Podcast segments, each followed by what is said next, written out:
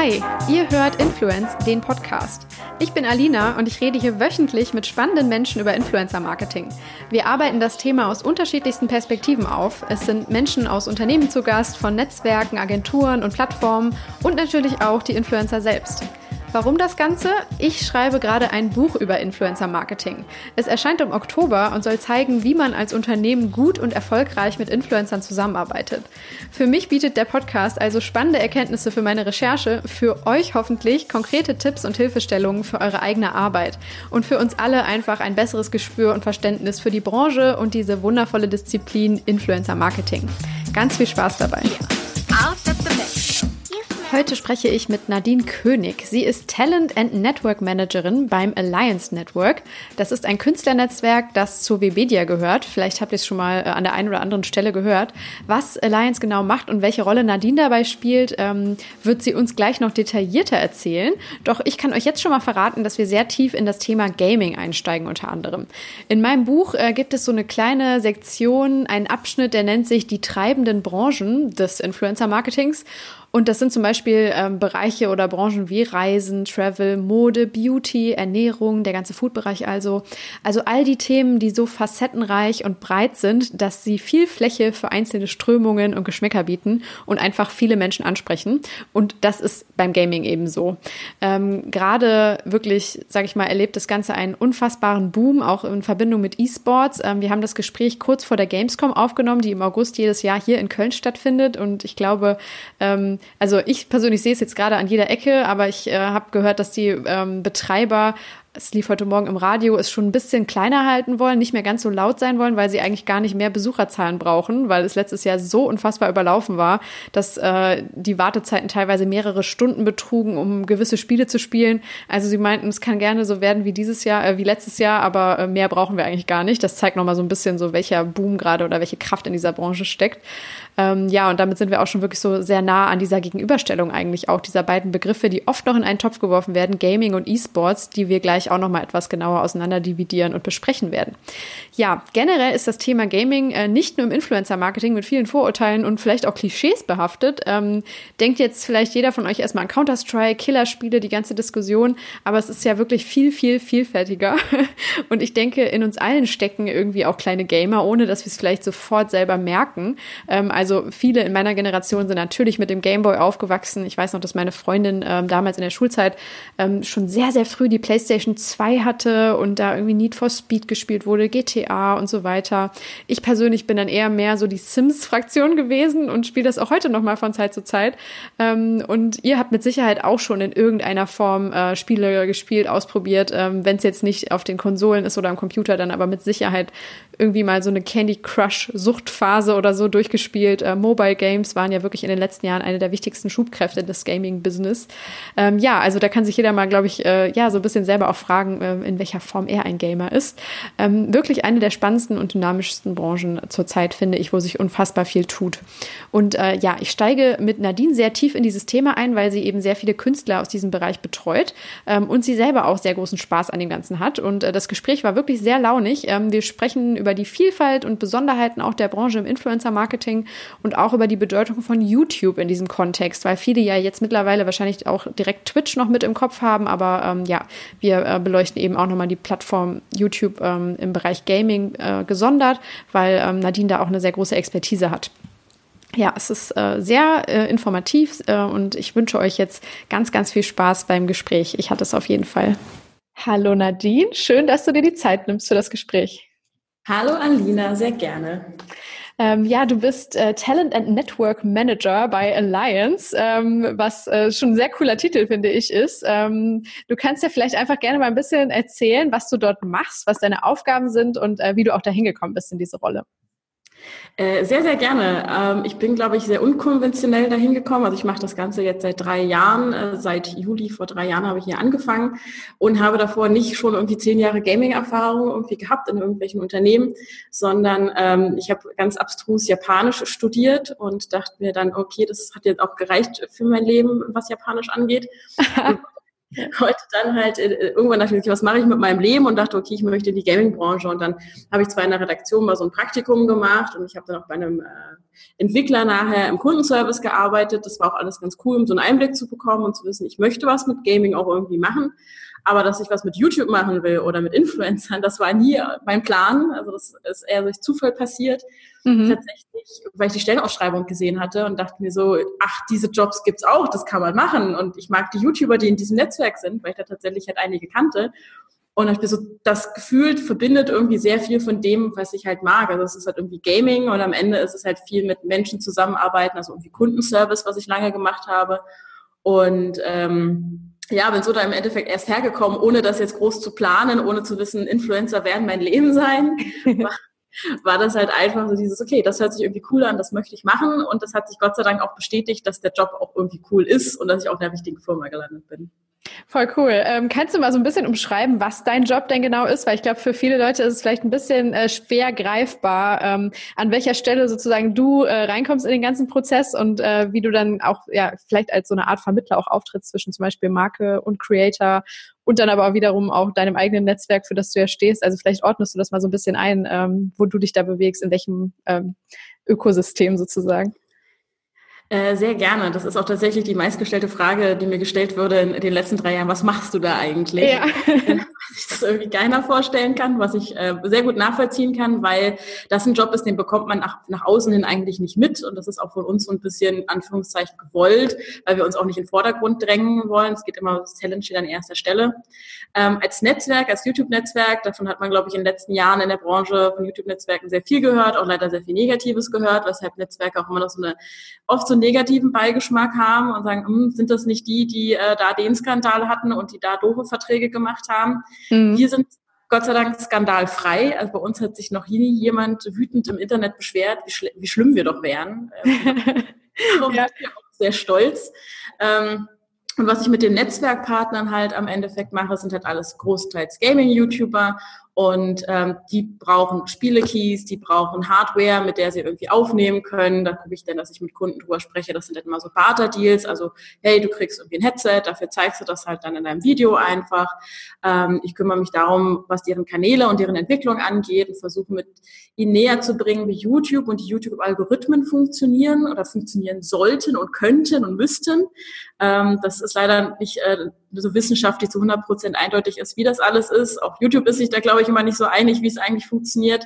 Ähm, aber versuche den, den Talents im Endeffekt zu zeigen, hey, wenn du das und das an deinem Kanal veränderst, wenn du auf die und die Zahlen in den Analytics achtest, ähm, kannst verstehst du besser, warum bestimmte Videos gut ankommen und bestimmte Videos nicht so gut ankommen. Oder warum dein Kanal wächst oder warum er das gerade nicht tut. Und im Endeffekt sind das aber alles Tipps und Tricks. Also uns gehören die Kanäle nicht. Die können alle selber entscheiden, was sie machen und was sie davon umsetzen. Aber wir beraten sie halt dahingehend, dass sie ihre Kanäle optimieren können auf die Algorithmen, die da sind, mit ihren Inhalten. Aber da geht es auch nicht darum, jetzt SEO-Inhalte zu machen, sondern äh, die sollen ihre Sachen machen, die ihnen Spaß machen ihre Spiele spielen, aber man kann das Ganze halt ein bisschen bewusster und strukturierter angehen, als ich mache einfach mal YouTube-Video und sich dann wundern, warum es nicht funktioniert. Mhm. Genau. Und das ist so ein bisschen die Hauptaufgabe von ähm, auch meinem Team, was ich da mittlerweile habe, weil ich so aus dieser klassischen Talent-Manager-Rolle so ein bisschen halt jetzt auch als Network-Manager rausgewachsen bin. Also die Talents wirklich so im Alltag zu betreuen, wenn irgendwelche Probleme sind, wenn es um irgendwie Spiele geht, wenn es um Events geht, dass sie da irgendwie hin können, ähm, da einfach zu schauen, dass sie alles haben, um ihre Videos machen zu können und eben wenn Probleme da sind oder irgendwie der Kanal auf einmal sich merkwürdig verhält, dass wir dann auch mit dem YouTube-Support sprechen, sagen, hey, wir haben uns festgestellt, dass das muss irgendwo ein Bug vorliegen, weil das ist gerade sehr, sehr komisch, was da passiert. Ähm, das ist das eine, also viel E-Mails schreiben, viel kommunizieren. Wir sprechen mit den Talents direkt über Discord. Das ist ganz, ganz viel Kommunikation in alle Richtungen. Und ähm, was du angesprochen hast, Richtung Marken, ist das so bei uns zweigeteilt. Also alles, was auf non-monetärer Ebene ist, das machen auch wir. Ich meinte so Barter-Deals. Und wenn es dann in Richtung Kampagnen geht, habe ich meinen Kollegen Chris, der bei uns als, als äh, Influencer-Marketing-Manager dann sozusagen äh, die Kampagnen verkauft. Und da bin ich aber beratend tätig. Das heißt, er sagt dann, hey, wir haben Kunden XY, welche Talents könntest du dir vorstellen, wer würde gut passen? Und da wir mit den Talents halt im stetigen Austausch sind, wissen wir, wer mag welche Spiele, zu wem würde was passen, wer würde gerne mal was ausprobieren, wer macht kreative Videos und können dann halt so für den Kunden die sozusagen mal fast perfekt, perfekten Talents halt finden, weil wir nicht nur sagen, ja, ja, wir nehmen jetzt den, der viel Reichweite hat und der macht das schon, sondern sagen, hey, das soll auch jemand sein, der Bock auf die Marke hat, der auch eine Idee hat, der auch irgendwie ja, vom Videostil und von seiner Art dazu passt und nicht nur einfach ja irgendwen nehmen, weil Hauptsache irgendwie, der macht halt viele Views am Ende. Genau. Ähm, kannst du dann diese beiden Begriffe Talent Manager und Network Manager nochmal ganz kurz abgrenzen oder gibt es da gar nicht so eine genaue ähm, Trennung, sage ich mal, zwischen den beiden Sachen?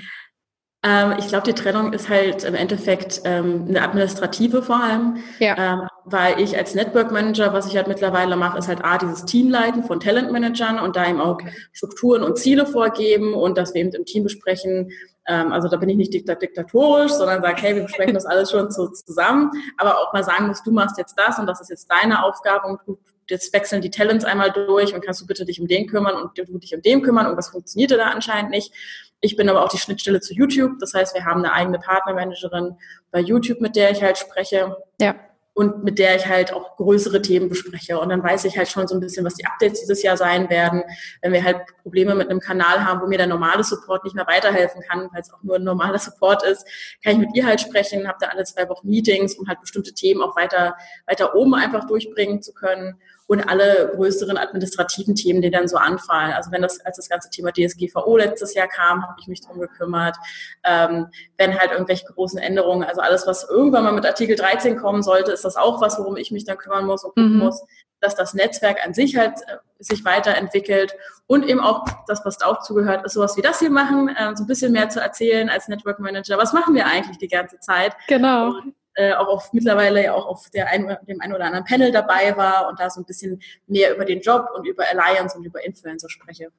Ja, nee, super, super interessant. Äh, vor allem, also ich würde gleich voll gerne wirklich so nochmal tiefer in diese Gaming-Welt einsteigen, auch in die, äh, in die Talents, die du dann da betreust.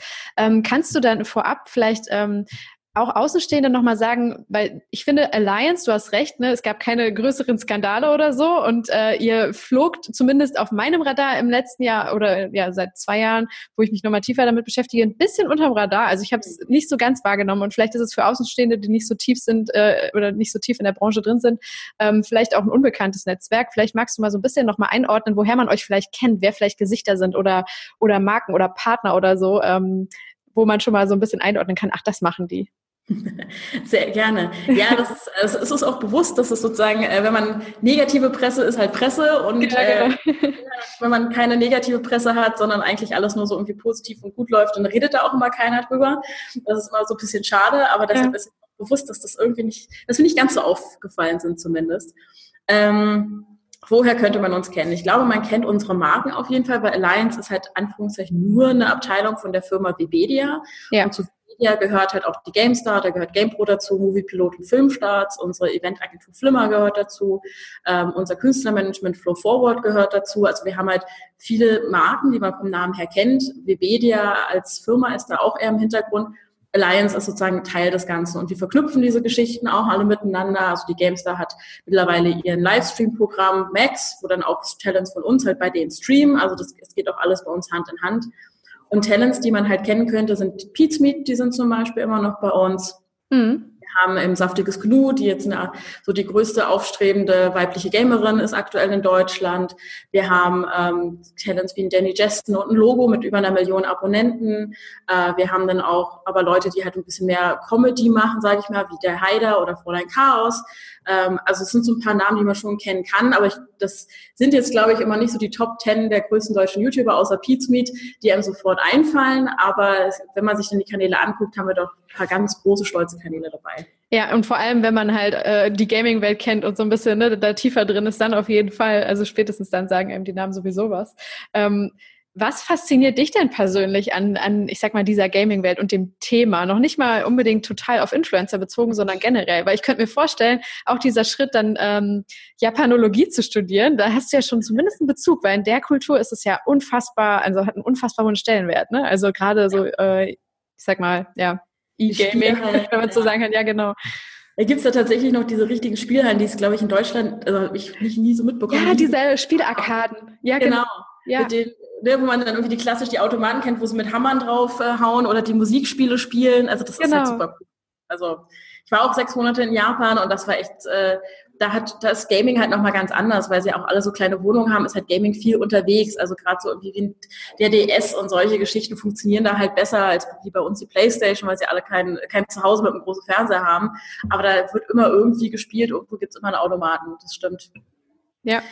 Ähm, deshalb Gaming, was ich damit verbinde im Endeffekt oder warum ich das machen wollte, ist, das ist immer dieser, dieser total langweilige klassische Satz, ja, ich spiele schon immer, seit ich klein bin. Ähm, der steht, finde ich, auch irgendwie bei vielen Lebensläufen irgendwie drin es stimmt halt so halb, weil ich habe halt irgendwie schon gespielt, seit ich klein bin, habe das aber damals natürlich irgendwie nicht als Gaming wahrgenommen, weil mein Bruder hat halt irgendwie einen N64 und ein Super Nintendo halt nach Hause gebracht, der ist aber auch so sieben Jahre älter, also war ich relativ klein und so, oh, das ist ja alles lustig und bunt, das finde ich ganz gut. Mhm. Ähm, habe dann halt lange mich gar nicht mit beschäftigt und bin dann tatsächlich witzigerweise auch in meiner Japan-Zeit erst wieder drauf gekommen und habe da 2013 für mich äh, YouTube und Let's Plays entdeckt. Ich wusste bis dato vorher nicht, dass das existiert und habe das weil ich ein Spiel gesucht hatte, was halt dann da Kommilitonen gespielt hatten, weil die Amerikaner haben sich natürlich ihre Playstation mitgenommen, wir in Japan aufenteilt. Ähm, und dachte so, okay, gucke ich mir das an. Ich so, aha, da spielen jetzt Leute. Und witzigerweise habe ich damals tatsächlich, das erste Video war auf Pete's Meet. Und dann habe ich das angemacht, war so, oh Gott, was ist da denn los? War damals Pete's Meet 2013 noch ganz anders, relativ laut. Irgendwie haben sich gegenseitig alle angeschrien. Und und ich war so, oh Gott, was ist das denn? Und bin dann tatsächlich zu einem anderen Kanal, die das gleiche Spiel gespielt haben, die auch bei uns im Netzwerk sind, GameTube, und dachte mir so, ach, das ist ja interessant. Die spielen das und ich kann ihnen zugucken und zuhören und bin dadurch sozusagen Gaming nochmal ganz neu begegnet und habe dann halt dadurch auch wieder viel mehr Spiele kennengelernt, wo ich und viel mehr Lust auf Spiele bekommen und auch irgendwie mit Games wieder zu beschäftigen und habe mir dann nach meinem Aufenthalt, als ich wieder zu Hause war, dann auch, äh, es war dann damals PlayStation 3, habe ich mir dann noch geholt. Mhm. PlayStation 4 war eine Weile hin und habe das dann für mich sozusagen viel angefangen jetzt nachzuholen, so die letzten äh, sechs Jahre im Endeffekt. Aber das war so ein bisschen für mich, dieses Gaming hat für mich dann wieder auch eine Community bedeutet, weil ich dann auch über diesen YouTube-Kanal zum Beispiel meinen Freundeskreis, den ich heute habe, kennengelernt habe, mit dem wir uns regelmäßig treffen, auch wenn sie in Deutschland verteilt sind. Ähm, also deshalb Gaming hat für mich so neben diesem Kindheitsfaktor, der da war, danach echt so dieses ähm, wieder entflammt, so dieses Interesse an Videospielen und wie, wie weit Videospiele da dann waren. Ging das zu dem, was ich halt irgendwie wahrscheinlich 15 Jahre vorher irgendwie gesehen habe, wo alles so verpixelt war und nicht, nichts gesprochen wurde. Ähm, hat es einfach diesen krassen Sprung gemacht und die Geschichten erzählt wurden. Und das hat mich wahnsinnig begeistert. Und da hatte ich so, okay, das, da bin ich wieder drin. Und wenn ich dann schon was mit dem Rest meines Lebens anfangen möchte, dann sollte ich vielleicht auch was machen, wo ich irgendwie Lust drauf habe und wo ich eine Leidenschaft für habe. Und nicht nur mir denke, ich gehe jetzt ins Büro und ich gehe dann nach acht Stunden nach Hause und ja, kann es halt nicht abwarten, nach Hause zu kommen. Und so ist es ein bisschen entstanden zu sagen, ich möchte vielleicht aus dem Gaming doch versuchen, einen Beruf zumindest zu machen. Ja, ich finde es halt im Moment so toll, weil kannst du gerne auch mal sagen, wie du das ähm, betrachtest, einfach mit dem, dem Aufkommen von auch vor allem E-Sports und was nochmal professioneller ist, wo auch sehr viel Geld gerade reinfließt, ähm, aber eben auch generell dem Hype um Gaming und eben diesem Community-Building, das ist voll der spannende Punkt, den du gerade angesprochen hast, dass es eben nicht dieses Bild ist vom Menschen, der alleine vor dem PC sitzt im Keller und mit niemandem redet oder so, sondern gerade, das gerade jetzt aktuell halt oder in den letzten Jahren durch die Vernetzung eben ist eigentlich fast schon ja wirklich mehr so ein soziales Happening ist zu spielen spielen. Ne? Ähm, das finde ich, äh, ja, also ich finde das total erfrischend. Ich könnte mir vorstellen, alle, die so Gaming begeistert sind, äh, für die ist es vielleicht gerade voll das schöne Gefühl, dass es so viel Anerkennung auch erfährt. Ne? Also auf Absolut. weiterem Level im Mainstream, sag ich mal. Total. Ich glaube, das ist auch einfach super wichtig für alle gewesen, weil wenn man sich halt irgendwie eben überlegt, vor sechs Jahren, welchen Status Gaming hatte und wenn man da gesagt hat, ja, ich spiele Videospiele und dann, also, dann auch noch irgendwie als Frau gesagt hat, ja, ich spiele Videospiele, dann war das immer so, ah, ja, okay. Oh. also dieses Nerd-Ding und was spielst du denn da? Und sind das diese gefährlichen Shooter? Das waren ja auch mal die Diskussionen, die dann so sind. Mhm. Ähm, und deshalb mich freut es total, dass das Internet, so, so, so simpel ist halt, ist, so viel ermöglicht hat am Ende. Also wie viele Leute sich da verknüpfen und ob das Leute sind, die in Streams einfach als Community zusammensitzen und einen Streamer zu gucken und sich da halt irgendwie finden, ob das Leute in Steam-Foren sind oder auf Reddit oder sonst wo und sagen, hey, wir teilen das, diese eine Leidenschaft, lass uns doch darüber sprechen. Oder mittlerweile ja auch, gerade im E-Sport, ja total faszinierend, dass ja auch offline alles stattfindet. Also dann da irgendwelche vollen Hallen zu LOL oder CSGO oder sonst irgendwelchen Spielen stattfinden und da irgendwelchen Teams mitgefiebert wird, wie beim klassischen Sport und da dann auch irgendwie das, das Merch angezogen wird und dann wird da gefeiert, ähm, dass das wirklich so ein Happening geworden ist und dass das irgendwie auch akzeptiert wird in der Gesellschaft, dass es das gibt. Das verstehen, glaube ich, immer noch nicht alle. Das ist auch okay. Es dauert auch noch ein bisschen aber dass am Ende wirklich so viel diese Community so nach außen gerückt ist, dass eben nicht mehr Leute alle in ihren Kellern für sich alleine spielen, sondern eben mittlerweile Hallen füllen oder jetzt äh, übernächste Woche ist ja die Gamescom. Ja. Und das das so dieses große Happening ist von allen Leuten, die irgendwie Videospiele lieben, sind da und äh, sind freundlich und teilen äh, miteinander irgendwo, dass sie sich gerade dafür begeistern, was jetzt alles irgendwie kommen, kommt in dem nächsten Jahr. Ja, für mich, also ich glaube, da spätestens da ist es dann auch wirklich so bei äh, beim Otto Normalverbraucher, glaube ich, angekommen, als jetzt die Fortnite WM war im Madison Square Garden in New York. Ne, das war, fand ich irgendwie wie so ein so ein einschneidender Moment, sage ich mal, wo auf einmal in einem Moment sich alles so kulminiert hat und die Leute auf einmal gesehen haben, okay, es ist jetzt da. Ne? Also drei Millionen Euro Preisgeld für einen Einzelspieler, das gab es halt vorher noch nicht und äh, das ist im Endeffekt so viel, dass ich glaube, da gab es immer diese ganz tollen Vergleiche. Äh, ich glaube, in Wimbledon, wenn Roger Federer dort gewinnt, dann kriegt er auch nur drei Millionen. Ne? Also es war auf einmal so alleine vom Wert her, diese Aufmerksamkeit, die dieser Sport mittlerweile generiert, das ist äh, ja irgendwie voll, voll der spannende Moment gewesen, als das auf einmal in einem Symbol so deutlich wurde. Ja.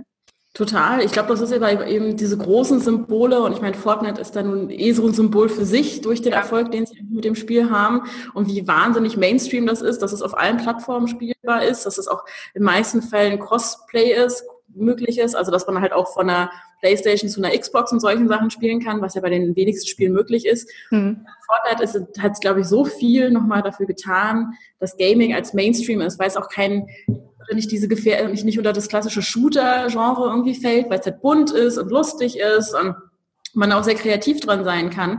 Und das glaube ich, deshalb auch vielen Leuten außerhalb der, der Branche irgendwie leichter fällt zu akzeptieren, dass das ein Videospiel ist und dass das ja nicht alles gefährlich und blöd ist. Äh, und von daher war das, also gerade wenn man Madison Square Garden ist, glaube ich, das, was man da an Bildern auch irgendwie gesehen hat, super beeindruckend. Und ich glaube, da ist echt für viele Leute immer so, okay, das ist nicht nur dieses Nischending, was vielleicht genau keine Ahnung, ich glaube, pro sieben oder irgendein Sender hat er doch mal nachts um 23 Uhr mal so eine Stunde E-Sport oder so. ja, wer soll das denn gucken?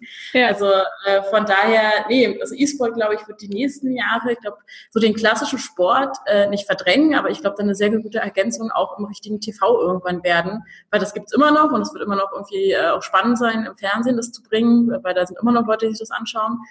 Ähm, aber um das, es ist, glaube ich, auch im Fernsehen einfach nur wichtig, das immer zu bringen, um auch wirklich alle Leute zu erreichen und zu zeigen, das gibt es. Ja. Aber ich das ist so, da gehen dann nicht nur die, die, die Fußballfans dann durch die Straßen, ich glaube, in ein paar Jahren gehen dann auch die E-Sport-Fans durch die Straße und feiern irgendwelche Erfolge.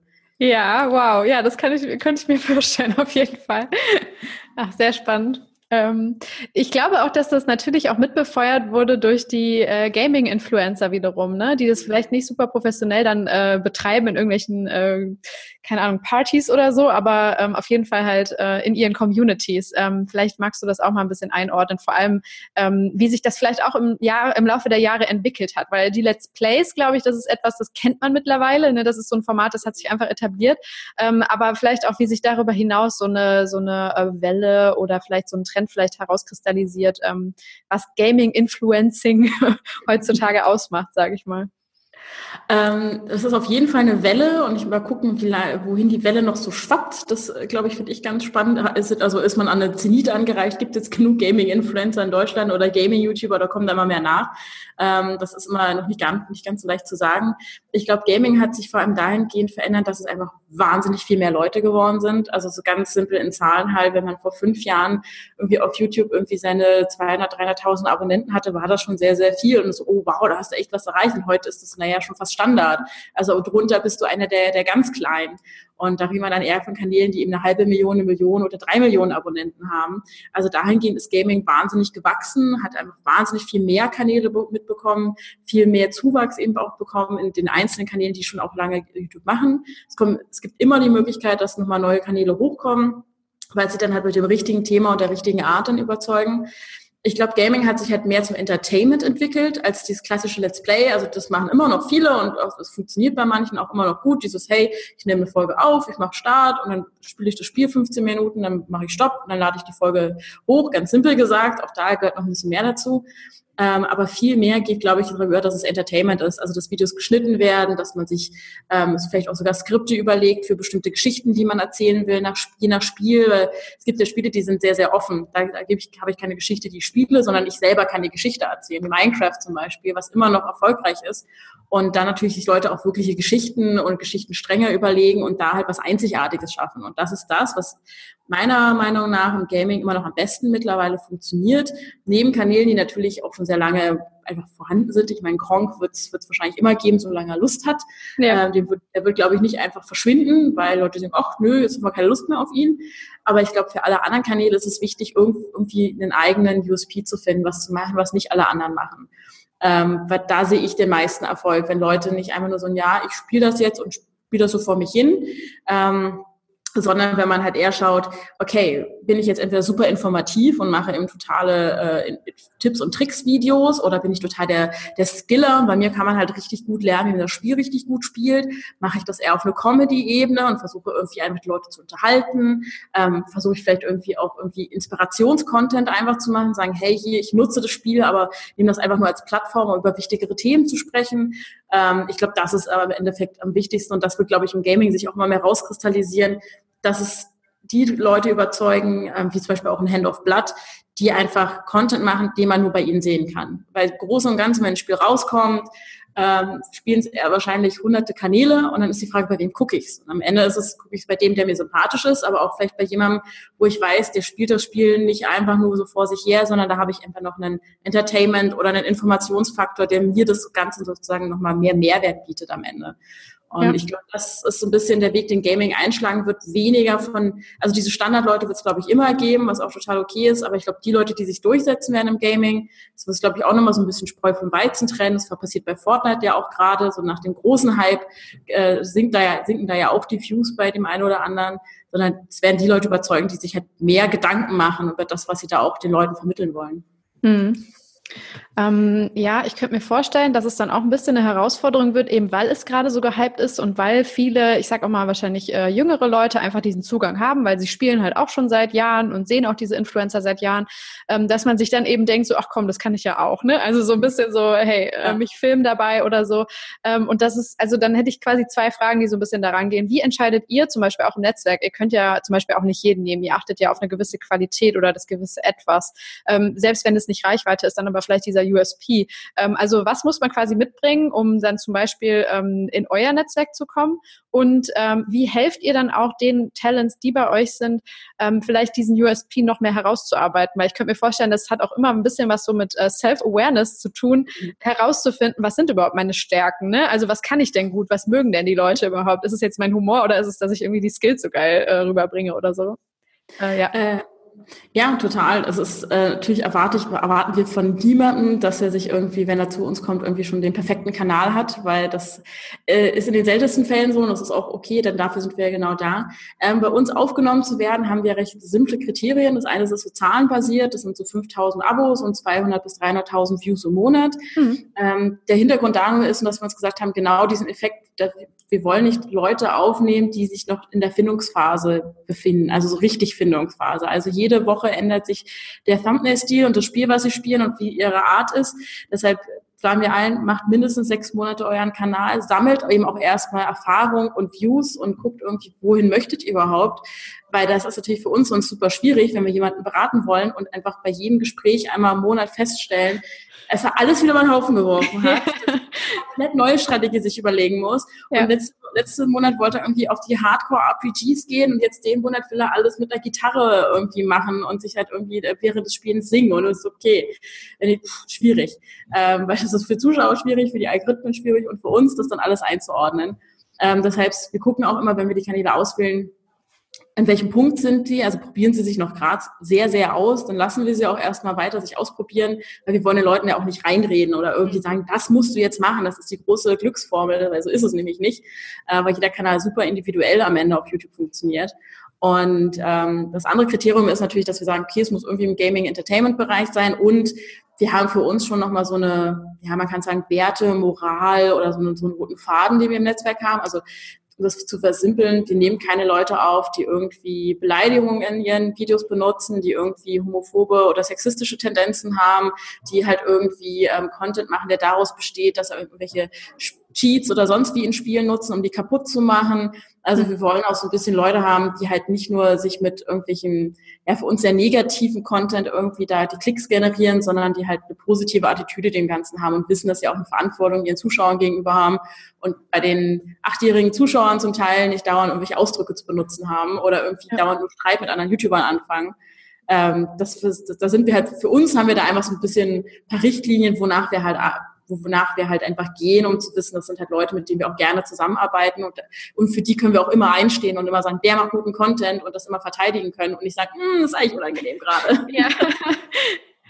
Ähm, habt ihr da auch irgendwie so eine Vorgehensweise, falls sowas dann doch mal passiert? Also gibt's ja auch, ne, dass so irgendwie jemand, keine Ahnung, fünf Jahre äh, super fein war und dann auf einmal so, oh, okay. äh, ja, tatsächlich, leider hatten wir das halt schon. Äh, ne, keine großen Skandale, aber dann sozusagen für, ja. für uns im Verein. Ähm, da sind wir eigentlich relativ schnell und rigoros. Also wir, was dann aufgefallen ist, und dann haben wir halt mit dem Talent drüber gesprochen und hat auch zugegeben, ja, ja, da habe ich missgebaut, das und das habe ich gemacht und war es okay. Ähm, du siehst ein, dass du missgebaut hast, wir wollen dafür nicht einstehen und dann haben wir einen Auflösungsvertrag gemacht und gesagt, okay, dann ja. entlassen wir den nächsten ersten, weil das können wir nicht unterstützen und wir, das, wir wollen damit in, in dem Moment halt auch einfach sagen, dass auch einfach klar und deutlich ist, das tolerieren wir nicht. Und nicht so, ja, sorry, habe ich gemacht. Das ist halt, das kann man seinen Eltern gegenüber sagen, aber wir haben ja dann auch immer ein Geschäftsverhältnis und sagen, ey, wenn das dann irgendwie größere Kreise schlägt und wir die ganze Zeit versucht haben, das zu decken oder so ein Quatsch, das würden wir halt nie machen. Ähm, deshalb sagen wir dann, nee, dann trennen wir uns lieber voneinander und sagen, dann gehst du deiner Wege und kannst dein Ding machen. Und wir sagen einfach, dann, dann passt es einfach nicht mehr. Hm. War das dann in dem Fall eine Beleidigung oder? Nee, das war eher was äh, Fragwürdiges, was mit äh, Fotos von Zuschauern zusammenhing. Um okay. Schreiben und wir gesagt haben, so, okay, das geht für uns halt einfach nicht. Also ja. äh, da, da das, das ist einfach ein Verhalten, was wir nicht tolerieren oder akzeptieren und deshalb war das einfach äh, schnell vorbei. Ja, Okay, ähm, generell, wenn so in dieser Zusammenarbeit mit den Talents, man sagt ja, also ich finde das immer sehr spannend, auch so, ähm, äh, diese Balance, die man da auch vielleicht halten muss, vor allem als, äh, als externer Berater oder als Netzwerk, weil ähm, Influencer-Marketing ähm, rühmt sich ja eben immer mit dieser Authentizität, diesem schlimmen Wort oder Glaubwürdigkeit und ähm, viele, die das äh, Ganze oder die Branche kritisieren, sagen ja auch wirklich so, was ist denn daran noch echt, wenn, äh, wenn es quasi professionalisiert wurde, ne? der Klassiker, ja. so wenn sie doch nur auf die Zahlen schauen oder ähm, vielleicht jetzt so, das hatte ich in einem meiner letzten Interviews, ähm, dass dann irgendwer auf den Nachhaltigkeitstrend jetzt einschwenkt, weil er merkt, es gibt halt mehr Klicks oder so, ne? also die, der Vorwurf. Ähm, also es ist so ein bisschen, wird es ja manchmal skeptisch beäugt, diese beratende Leistung. Wie schafft ihr das vielleicht? Ähm, oder ich weiß nicht, gibt es da irgendeine Art Richtschnur oder ist es vor allem Gefühl und auch Empathie, wo du sagst, okay, in die und die Richtung entwickle ich ihn jetzt noch und helfe ihm, aber eben ohne, dass er sich komplett verbiegt oder dass er vielleicht irgendwann etwas darstellt, was er am Anfang vielleicht so gar nicht äh, sein wollte oder so. Hm. Ja, klar, das ist ein super großes Thema, aber das ist ja, ja auch dieser Begriff Influencer mittlerweile ja auch schon fast negativ konnotiert ist. Voll, ja. Ähm, will ich Influencer wirklich genannt werden? Weil dann hast du natürlich immer die Leute, die dann, äh, keine Ahnung, versuchen, äh, nur durch ihren Status äh, Urlaube zu bekommen oder in Clubs zu kommen und sagen, hier, ich bin jetzt Influencer, lass mich rein, ich muss alles geschenkt haben. Ähm, ich glaube, das ist immer so ein bisschen, wenn man mit den Leuten spricht und sie lange kennt. Und ich habe jetzt irgendwie Talents, mit denen spreche ich jetzt eben seit drei Jahren und mit teilweise mit Leuten spreche ich irgendwie dreimal die Woche man lernt halt die Menschen dahinter kennen. Und das ist auch so ein bisschen was, wir sind natürlich, ist es ein Serviceangebot, was wir hier machen. Aber auf der anderen Seite versuche ich auch einmal meinen Talentmanager zu sagen, versucht die Leute oder jedem kann ich nur raten, lernt die Menschen dahinter kennen. Dann könnt ihr auch total einschätzen, sind die authentisch, wenn sie jetzt was machen oder nicht. Also ich weiß bei den meisten, wo die gerade in der Schule stehen, ob jetzt die Abi-Prüfungen anstehen, also nehmen wir Leute ab so ab 18 Jahren auf. Ja. Da, ist, da ist sowas tatsächlich dann auch noch Thema. Okay, du machst gerade keine Videos, weil du musst gerade dann für die Prüfung lernen. Mhm. Ähm, ich weiß, bei wem gerade das Baby gekommen ist und wer gerade eine Familie gründet. Ich weiß, wer gerade im Urlaub ist oder wo gerade irgendwie das in der Beziehung kriselt. Ähm, ja, weil das einfach so Faktoren sind, die halt auch am Ende natürlich immer beeinflussen, wie sie YouTube machen. Weil ich meine, man kennt selber, ich kann auch nicht gut arbeiten, wenn bei mir privat irgendwie was los ist. Und versuchen einfach dann eine Vertrauensebene einfach auf 100 Prozent zu schaffen, dass wir uns alles erzählen können, das, was sie möchten immer. Da sind wir jetzt nicht irgendwie nosy und fragen nach, na, wie läuft's, sondern dass es sich einfach in einem Dialog ergibt. So, hey, wie geht's dir? Was ist bei dir so los? Das ist so ja. Erste Frage in jeder E-Mail, in jedem Kontakt, den ich habe, wie geht's dir? Was ist los? Und sie wissen, dass ich das ernst meine und wirklich wissen möchte, was ist los. Und da stellt man ziemlich schnell fest, sind das jetzt die Leute, die das Ganze hier nur machen, weil sie sehr viel schnell, sehr schnell, sehr viel Geld verdienen wollen? Ja. Oder sind das Leute, die das machen, weil sie wirklich Bock drauf haben? Und das ist auch was, was in den Bewerbungsgesprächen wir zum Beispiel halt schon versuchen auszutieren, weil tatsächlich das eine Frage ist, warum machst du eigentlich YouTube? Warum hast du damit mal angefangen? Genau. Mittlerweile, wie du sagst, gibt es dann halt auch schon die, die jüngere Generation, die dann da ist, ja, weil hier, ich habe jetzt den Kanal gemacht und ich will damit Geld verdienen und ich will jetzt Kampagnen machen und dann sagen wir so, okay, ich glaube nicht, dass wir der richtige Partner für dich sind. Ja. äh, weil wir immer sagen, am Ende, ja, da gibt es halt irgendwie auch so viele Netzwerke und Managements, die genau nur das machen. Die reden nicht mit dir und geben dir die Kampagnen. Das ist halt nicht unser Anspruch. Wir wollen halt mit den Leuten eng zusammenarbeiten, um sie halt immer in jeder Lage unterstützen zu können, um irgendwie Teil des Ganzen zu sein. Und ähm, von daher ähm, maße ich mir an zu sagen, ich kann bei all unseren Leuten beurteilen, äh, wie wichtig ihnen das Geldverdienen ist. Und natürlich ist Geldverdienen wichtig, um Gottes Willen. Ich will auch Geld verdienen. Und natürlich, die müssen halt auch alle ihre Wohnung bezahlen und ihr, ihr Auto und ihr, ihre Nahrungsmittel im Monat. Natürlich müssen die Geld verdienen. Aber wir haben eigentlich immer drauf, beziehungsweise in den Dialogen steht dann vielleicht auch mal sehr Diskurs, okay, du willst gerade zu viel für das, was du eigentlich bist. Also manchmal wollen natürlich die Leute auch super früh, wenn sie noch gar nicht so groß sind, ja, ich will ganz viel Kampagnen machen, ich will dieses und jenes, weil sie es bei den anderen natürlich sehen. Oder es gibt auch manchmal so einen Reality-Check und sagen, hey, atme mal tief durch. Okay, ja. du machst gerade die und die Aufrufe und das und das ist gerade möglich und die und die Kunden haben wir und die erwarten das und das. Und dann erklären wir ihnen halt auch einfach mal die Branche, wie sie denn funktioniert. Und dann verstehen sie halt auch oft, dass viele Dinge einfach mit bestimmten Reichweiten natürlich auch verbunden sind wir raten ja nicht, okay, dann mach mal irgendwas äh, in irgendeinen Trend oder jetzt, ne, das ist jetzt total in, mach mal dazu Videos. Ähm, wenn derjenige sagt so, hey, ich habe überlegt, das zu machen, das ist immer so schwierig. Du machst du zu einem Trend Videos, machst du das jetzt, weil, du, weil das eben, keine Ahnung, ne, Fortnite, haben alle zu Videos gemacht. Haben sie das jetzt gemacht, weil sie Fortnite cool fanden oder weil sie dachten, mit Fortnite kann man Klicks machen. Genau. Das, Ende wird man, glaube ich, bei nicht allen Leuten rausfinden. Aber wir raten den Leuten halt, wenn du auf irgendwas Bock hast, mach das halt immer, verfolge das. Es gibt auch Projekte, die haben auch nicht so viel Views, das ist auch okay. Ähm, aber am Ende ist, glaube ich, diese Authentizität, würde ich auch allen raten, unterhaltet euch mal mit den Leuten. Also das ist auch, wir haben auch Kunden schon, wo wir Kampagnen gesagt haben, gerade wenn die länger gehen, dass es dann irgendwie Meetings oder Calls zusammen mit dem Kunden gab, dass die Leute halt auch nochmal irgendwie kennenlernen und mit denen sprechen können und dann auch rausfinden, ah, guck mal, der findet unser Spiel wirklich gut, weil der weiß das und das alles. Oder der hat zehn Fragen mitgebracht, weil er gerne wissen wollen würde, ob er das Konzept so umsetzen darf. Ähm, und das ist, glaube ich, so dieses immer versuchen, den Menschen hinter dem Influencer kennenzulernen und nicht nur auf die Views oder die Videos zu achten, sondern zu gucken, okay, was schreibt er vielleicht sonst noch irgendwie, kann ich mit dem mal irgendwo in den Dialog gehen, um die Menschen kennenzulernen. Und dann weiß man schnell, ist das eben jemand, der authentisch ist oder ist das jemand, der gerade einfach nur alles macht, um hier irgendwie Geld mitzunehmen? Ja, ja, da bin ich auf jeden Fall auch ein sehr großer Verfechter von, von diesem persönlichen Austausch halt, ne? Weil ich glaube, ja. je, ähm, je mehr Marken auf den, auf dieses Feld strömen und je unerfahrener die sind, desto eher wird es oft als, als, ich sag ich mal, buchbarer Kanal gesehen und weniger als eben dieser Mensch, der dahinter steht. Und äh, ich glaube auch, dass man über diese, äh, diesen persönlichen Austausch, wenn es von den Zahlen her, also äh, wenn du jetzt mit 80 Influencern arbeitest, ist natürlich schwierig. Aber ja. äh, genau, gerade bei so längerfristigen Partnerschaften oder wenn einer oder drei oder fünf das Gesicht deiner Kampagne sein sollen, dann äh, lohnt ja, sich auf jeden Fall, ja klar, mit den Menschen einfach mal zu quatschen. ja, also das ist, glaube ich, echt so, ähm, die, die, die komische Wahrnehmung, ich frage mich, frag mich mal, wo das herkommt, weil ich meine, Influencer gibt es ja schon viel länger. Ich meine, Musiker und Fußballer sind auch alles Influencer so am Ende ja. des Tages. Äh, und da stellt, hat sich, hat sich ja nie die Frage nach Authentizität, Authentizität äh, gestellt, wenn irgendwie ich ein Fußballername XY für irgendeine Bank oder für irgendeinen Handyvertrag irgendwie Werbung macht, dann ist das voll okay. Weil da fragt man sich nicht, naja, aber nutzt der wirklich das? Sondern ist so, nee, der kriegt dafür Geld und macht das und hat seine Plakat überall in der Stadt. Ähm, und bei den äh, YouTubern oder Instagramern ist immer die, die große, das finde ich halt witzig, dass da die Anforderung ist, nee, die müssen zu 100 Prozent dafür sein, die müssen das selber leben und lieben und nur dann dürfen sie eigentlich auch diese Kampagne machen. Ähm, ich finde total interessant, dass also diese, dieser Anspruch an die von fast aus privat entstandenen äh, Influencer im Endeffekt so viel höher ist als an diese klassischen großen Stars, die es so gibt. Ja, ich glaube, weil ähm, es hat was mit dem Ursprung eben zu tun, dass es ja am Anfang wirklich Leute waren, die sich einfach im Wohnzimmer gefilmt haben, während sie irgendwas gemacht haben oder im Badezimmer beim äh, bei der Morgenroutine oder so und äh, dass man deswegen und ich meine, damit rühmt sich ja muss man sagen die Branche auch immer so, ne, das sind halt Leute wie du und ich, mhm. dass man das nicht mit Werbung gleichsetzt als Außenstehender, dass man dann quasi ab dem Moment, wo die Brands reinkamen, äh, trotzdem immer noch den gleichen Anspruch hatte als wäre das jetzt quasi mein Bekannter oder meine Freundin oder mein Nachbar oder so. Und äh, natürlich, wenn der mir irgendwas zeigt, dann muss das zu 100 Prozent etwas sein, was er, was er gelebt hat, eben weil das der Ursprung der Branche mal war. Aber ich glaube, sie hat sich halt weiterentwickelt auf jeden Fall. Ne? Also ja, ich glaube, das ist natürlich immer wahrscheinlich so ein Problem, weil so eine Branche ist ja auch noch relativ jung, wenn man die Anfänger alle noch im Kopf haben.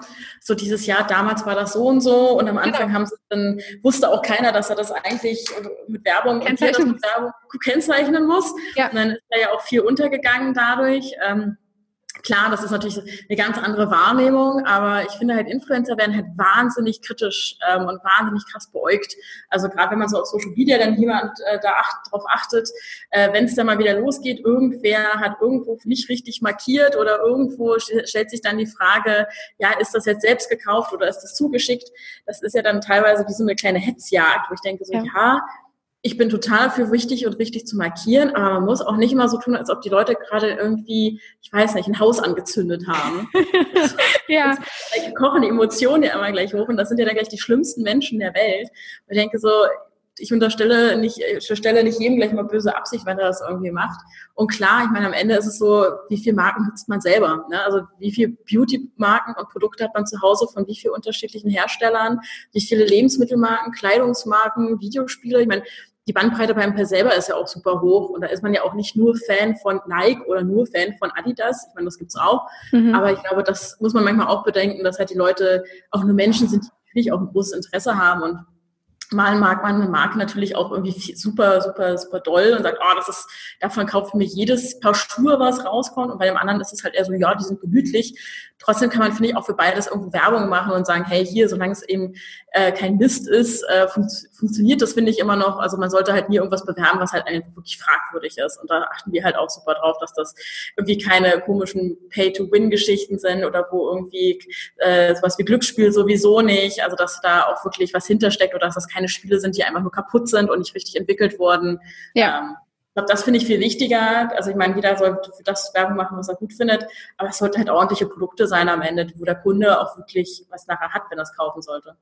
Ja, total genau. Ich finde auch aus dieser Zielgruppenbrille immer zu, äh, zu schauen. Ne? Also ähm, ja. auch die Zielgruppe, klar, man geht immer davon aus, der gefällt das, was dem Influencer gefällt, aber trotzdem kann man ja, also sind das ja auch diverse Menschen, gerade wenn es dann ja. irgendwie in die Hunderttausender geht oder so und äh, vielleicht taugt dem einen das mehr als dem anderen und dann wird der Influencer im Grunde wie zu so einer Inspirationsplattform oder Fläche, ne, wo er einfach sagen kann, hey, ich habe das und das getestet und das ist beides cool oder ne, ja, wie auch immer. Also ich glaube auch, da muss man sich jetzt, also ich glaube, man muss immer den individuellen Fall betrachten und ich habe auch das Gefühl bei der Kritik, dass die oft von Leuten kommt, die eben keine Follower dieser Influencer sind. Ne? Also das ist halt das Geile daran. So, es wird etwas kritisiert, was aber den Menschen, die eben aktiviert oder influenced werden sollen, äh, voll taugt und äh, der Außenstehende steht da und denkt so, hä? Aber an denen war das ja gar nicht gerichtet. Ne? Also es ist so, ja. ja. Das ist, glaube ich, auch so ein bisschen die Krux äh, an dem Ganzen, dass die Leute, die sich dann äh, darüber aufregen oder die auch nicht akzeptieren wollen, dass irgendwie Influencer ernst zu nehmen sind, niemandem anscheinend folgen oder vielleicht auch gar nicht teilweise, glaube ich, realisieren, dass sie jemandem folgen. Das ist ja, ja bei Videospielen auch so. Ich meine, am Ende sind wir alle irgendwo Gamer, selbst jeder, der Candy Crush spielt auf dem Telefon. Aber ich so vielen Leuten schon begegnet, die gesagt haben, so, nee, ich spiele keine Videospiele. Ja, aber du spielst doch Handyspiele. Ja, aber das ist doch trotzdem, hat doch nichts mit Gaming zu tun. Ja. Das sind die Grundmechanismen eines Videospiels. Und ich glaube, so ist es mit Influencern auch. Die folgen dann halt bestimmt Leuten irgendwo oder gucken sich, haben ihre YouTube-Kanäle, wo sie vielleicht sich ihre Koch oder sonst welchen Tipps holen, aber nehmen die nicht als Influencer wahr, sondern ich konsumiere das halt. Genau. Die Wahrnehmung ist da total verschoben und äh, nur weil jetzt, keine Ahnung, eine Bibi halt irgendwie der Name bekannt ist und die irgendwie noch ihr Modelabel oder sonst was hat, ist sie ja diese Influencerin, aber der der nette Herr, dem ich dann irgendwie beim Kochen zugucke, das ist doch gleich kein Influencer, obwohl ich das Rezept nachkoche und dann irgendwie mir denke, ach, das war doch aber ein super Tipp von dem.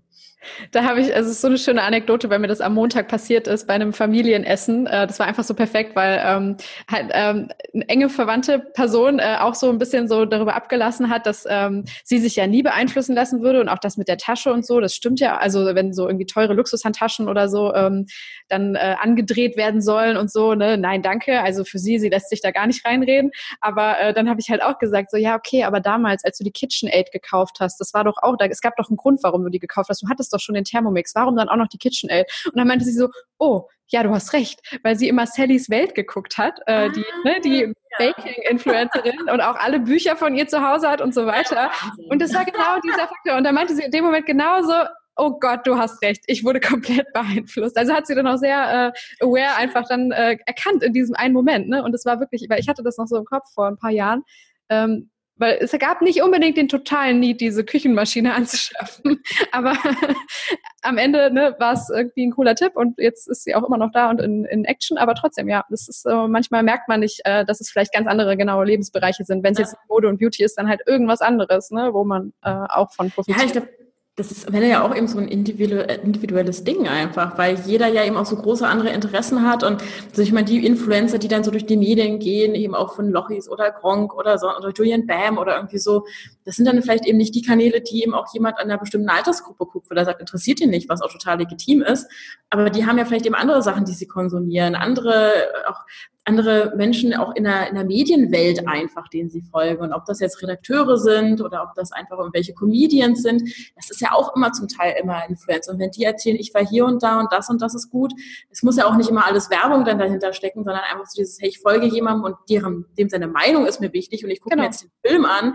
weil der gesagt hat, dass der gut ist. In dem Moment bin ich ja schon beeinflusst. Ja, klar. Und das ist halt witzig, dass dieses Influencer-Thema eigentlich, glaube ich, viel, viel weitreichender ist, als das alle irgendwie denken. Und glaube, jeder irgendwen, irgendeine Person in seinem Umfeld hat, die, mit dem man jetzt nicht befreundet oder verwandt ist, die einen irgendwie beeinflusst und die einen irgendwie auf dessen Rat und Tipps man irgendwie sich verlässt, aber das irgendwie einfach nicht so wahrgenommen wird, weil nee, nee, das sind ja nur diese anderen. Das ist ja das, was äh, die da so machen. Damit habe ich ja nichts zu tun. Das ist super witzig. Total, ja, ja, nee, also da bin ich mir auch sicher, dass es in, in unfassbar viele Bereiche reingeht und eben durch diese, äh, durch die sozialen Medien und diese digitale ja. Kommunikation noch befeuert wird, ist ja klar, ne? Wir sind dem ja, allen aus.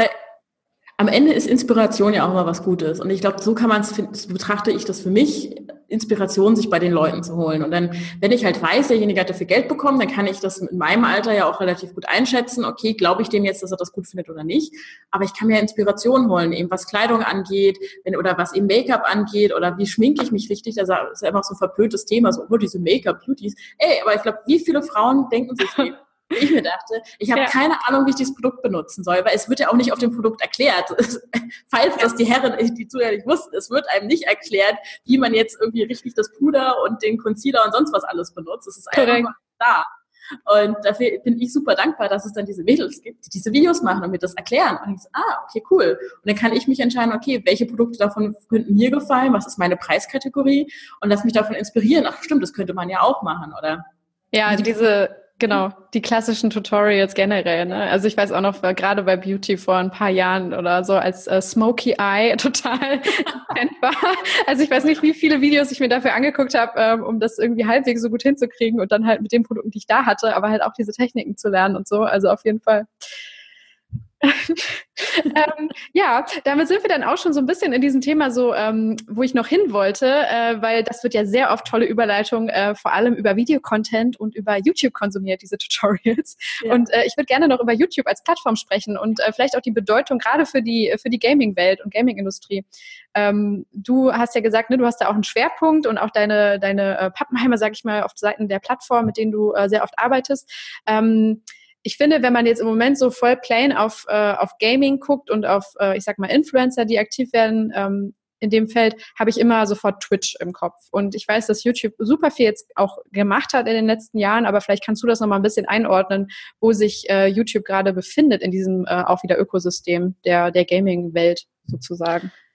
Das ist tatsächlich alles gerade sehr spannend, weil zum Beispiel, also dieses ganze Streaming-Thema und Video on Demand, im Endeffekt sind das die beiden großen Pfeiler des Ganzen. Und äh, YouTube ist immer noch die Video on Demand-Plattform. Also das wird auch Twitch äh, nie einholen, weil niemand guckt sich auf Twitch, auch wenn sie gespeichert werden, diese Livestreams nochmal an Videos. Ja. Ähm, das, dafür ist die Plattform nicht da. Das ist halt nur so ein Feature, was sie haben. YouTube ist tatsächlich so ein bisschen im, im, am Kämpfen, dass dieses Livestream-Feature auch genutzt wird. Also da machen sie auch für Workshops zu mit hier Mobile Livestreaming und hier und da. Leider finde ich persönlich die Plattform fördert das Livestreaming nicht in ihrer ganzen Plattformstruktur. Mhm. Das heißt, diese, es fehlt mir so ein bisschen die alleine der Tab Livestreaming, dass ich das halt irgendwie direkt auf der Startseite habe, neben den ganzen Trends und, und Home-Seiten und was es so gibt, sondern wirklich so Livestreaming, Livestreaming Gaming, Livestreaming von mir aus auch Beauty. Ähm, dass es viel, viel präsenter ist, einfach von vornherein auf der Startseite. Wenn ich da so ein bisschen rum, rumscrolle und wenn ich schon mal hier und da einen Livestream geguckt habe, wird mir das auch eher angezeigt. Aber jemand, der das noch nie konsumiert hat, für, ich glaube, viele Leute wissen gar nicht, dass man auf YouTube live streamen kann und dass man sich das da angucken kann. Ja. Weil die Plattform das als Struktur gar nicht irgendwie kommuniziert, was ich sehr, sehr merkwürdig finde. Und dadurch, glaube ich, ähm, stellen sie sich selbst so ein kleines Bein die ganze Zeit. Äh, weil am Ende ist es so, also ob man jetzt auf YouTube oder Twitch streamt, ich sag, mein Talents geht dahin, wo du dich wohlfühlst, da wo, wo du irgendwie, wo du sagst, hey, da habe ich irgendwie Bock zu. Ähm, Twitch hat den Vorteil, du kannst dir ein zweites Standbein aufbauen, unabhängig von YouTube. YouTube hat den Vorteil, du hast schon eine Community im Endeffekt, die gleich von vornherein da ist, wo du halt nicht mit null oder einem Zuschauer anfängst in den meisten Fällen, weil diese ähm, dieser, Über, dieser Übergang von, hey, ich nehme Leute mit, die meine YouTube-Videos gucken und die melden sich jetzt bei Twitch an und machen sich einen Account und gucken mich da, das ist halt ein Bruchteil, weil ja. das eine große Hürde ist für Leute, immer so, oh, ich muss auf eine, eine Plattform gehen, die nutze ich vielleicht gar nicht, ich muss mal eine, eine andere neue App installieren, ich muss meinen Account machen. Das ist schon zu viel für die meisten. Also es ist, oh Gott, nee, dann gucke ich dich halt da gar nicht, schade. Und ähm, deshalb, das ist so ein bisschen diesem Ökosystem. YouTube versucht das, aber sie kriegen das halt nicht hin, richtig zu kommunizieren, dass eben das Streaming existiert und dass es cool ist. Ähm, das ist auch alles immer noch in irgendeiner Beta-Phase. Das heißt, äh, sie sind ja immer noch dran am Schrauben und verbessern und an Features hinzufügen die ganze Zeit. Twitch ist da halt einfach aus der Historie auch einfach schon so zwei Jahre weiter. Also ich meine, ja. dieses ganze Subsystem mit diese ganze Amazon-Geschichte natürlich ist halt wahnsinnig wertvoll mit den kostenlosen Sachen, die man da im Monat irgendwie bekommt. Diese Prime-Anbindung, ne? dass du als Prime-Kunde da nochmal extra äh, Dinge halt freigeschaltet bekommst oder halt diese ähm, diesen kostenlosen Sub hast im Monat. Ja. Genau, ja. Das ist wahnsinnig wertvoll und nicht zu unterschätzen hätte ich. Also das nur, weil ich meinen Amazon-Account damit verbinde und sowieso Prime habe, was irgendwie heutzutage wahrscheinlich jeder dritte Gefühl irgendwie hat. Ich jemanden einfach, den ich sowieso gucke, unterstützen kann, kostenlos, das ist einfach wahnsinnig hoch, ja, wahnsinnig viel wert. Ähm, und auch so ein bisschen, was sie jetzt halt machen, Twitch entwickelt sich ja jedes Jahr auch tatsächlich ein bisschen weiter. Dass jetzt dieses Jahr dieses Jahr war es, glaube ich, wo sie ja dann diese neuen Stufen eingeführt haben, dass man sozusagen für Subs nochmal neue Stufen sich und auf, wenn man auf lange Sicht, dass sozusagen auch Subs, äh, Sub-Kanal nochmal irgendwie weitere Features bekommt, dass man im Endeffekt den Creatoren das immer sicherer macht, dass sie eine sicherere Einnahmequelle haben, weil oft so diese Sub-Schwankungen da sind. So dieses einen Monat habe ich irgendwie 500, den nächsten habe ich eine 100, weil dann die Leute woanders gesubbt haben. Also das sind die Subscriptions, ne? Nur, dass ja. wir es nochmal kurz einordnen so. für Leute, die nicht voll drin sind. Ja, ja, genau. Ähm, wodurch du, äh, wodurch du einen äh, gewissen Anteil an, äh, an ja, Finanzierung auf jeden Fall bekommst, ne? Also ich glaube, was genau. für einen Gegenwert jeder sind das 10 Euro? Ich bin mir nicht sicher. Okay, also es sind ja, glaube ich, man kann für 5 Euro das abonnieren. Ja. Und es hat verschiedene Systeme, also verschiedene Shares, so ein bisschen zwischen 50 und ich glaube 75 Prozent, was man dann davon bekommt und was Twitch davon bekommt. Ja. Äh, und das ist natürlich so das Ding, da, wenn jetzt jeder Zuschauer von mir mich nicht jeden Monat, äh, sondern jeden Monat jemand anders irgendwie abonniert und ich dadurch halt nicht weiß, wie viel Geld tatsächlich werde ich denn verdienen. Äh, deshalb haben sozusagen jetzt diese langen Abonnenten, die halt irgendwie sagen, hey, ich abonniere dich gleich für drei oder sechs oder zwölf Monate, um da so ein bisschen Sicherheiten zu schaffen. Ähm, sie, ihre Richtlinien setzen sie auch immer mehr durch, so ein bisschen ja, was auch ein bisschen, welche Streamer sie nicht wollen. Also Twitch ist da jedes Jahr schon immer ein bisschen dran, sich wirklich auch weiterzuentwickeln und das machen sie auch, finde ich, sehr gut.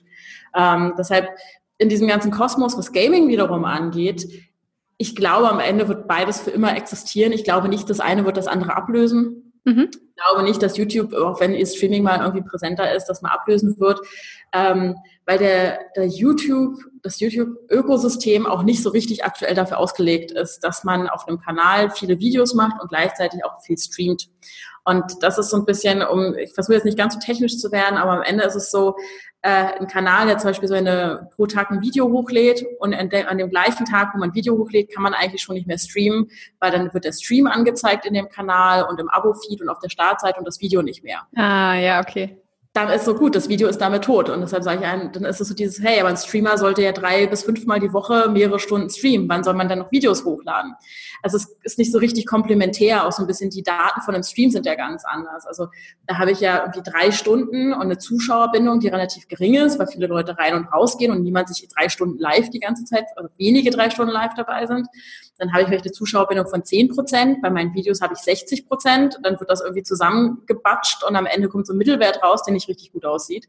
Äh, und das ist natürlich dann auch wieder für das wieder der YouTube-Algorithmus, zum Beispiel für die Startseite oder ähnliches, dann äh, den Kanal bewertet, ist das dann wieder so eine verfälschte Richtung. Und da differenzieren sie halt in den Daten noch nicht genug. Da bilden da bieten sie halt nicht irgendwie an, dass beides nebeneinander existieren kann und machen Leuten das, glaube ich, öfter schwerer auf YouTube zu streamen, weil die dann merken, es tut beim Kanal gar nicht so gut am Ende.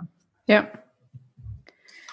Genau, also das ist so ein bisschen YouTubes Problem. Deshalb, ich glaube, YouTube wird immer die VOD-Plattform bleiben. Sie mhm. mit dem Streaming-Feature und genau andersrum wird es Twitch sein. Ähm, und ich glaube, fürs Gaming ist beides einfach dahingehend wichtig, weil so ganz so blöd gesagt, es ist immer schön, was für die Ewigkeit zu haben und so ein Video ist halt für die Ewigkeit. Ja. Äh, und zu wissen, hey, ich kann mir das Let's Play auch noch in drei Jahren angucken und es verschwindet nicht alles und ich kann mir das auch in einem angenehmen System angucken. Ähm, und bei Twitch ist so, das ist so für den Moment, da irgendwie zu sagen, hey, wir streamen jetzt irgendwie 100 Leute streamen eben das neue Spiel und da passiert irgendwie super viel und wir sind live dabei und das ist cool. Ähm, ich glaube, das ist ein bisschen der Unterschied. Und das kann halt beides sein, Mehrwert, Leute in dem Moment mitzunehmen, dass sie live dabei sind oder eben auch Leuten noch in drei Jahren irgendwie zeigen zu können, hey, ich habe das und das Spiel, äh, da kam damals raus, du kannst es halt immer noch spielen, schau es dir mal an. Ja, ähm, siehst du, also was sind denn dann nochmal so Unterschiede in der Monetarisierung? Weil als ich mich in Twitch so ein bisschen reingestürzt habe, das war Anfang des Jahres, da war ich echt überrascht, also auf wie vielen verschiedenen Wegen du wirklich Einnahmen generieren kannst mit deinem ähm, quasi deinem Streaming-Kanal.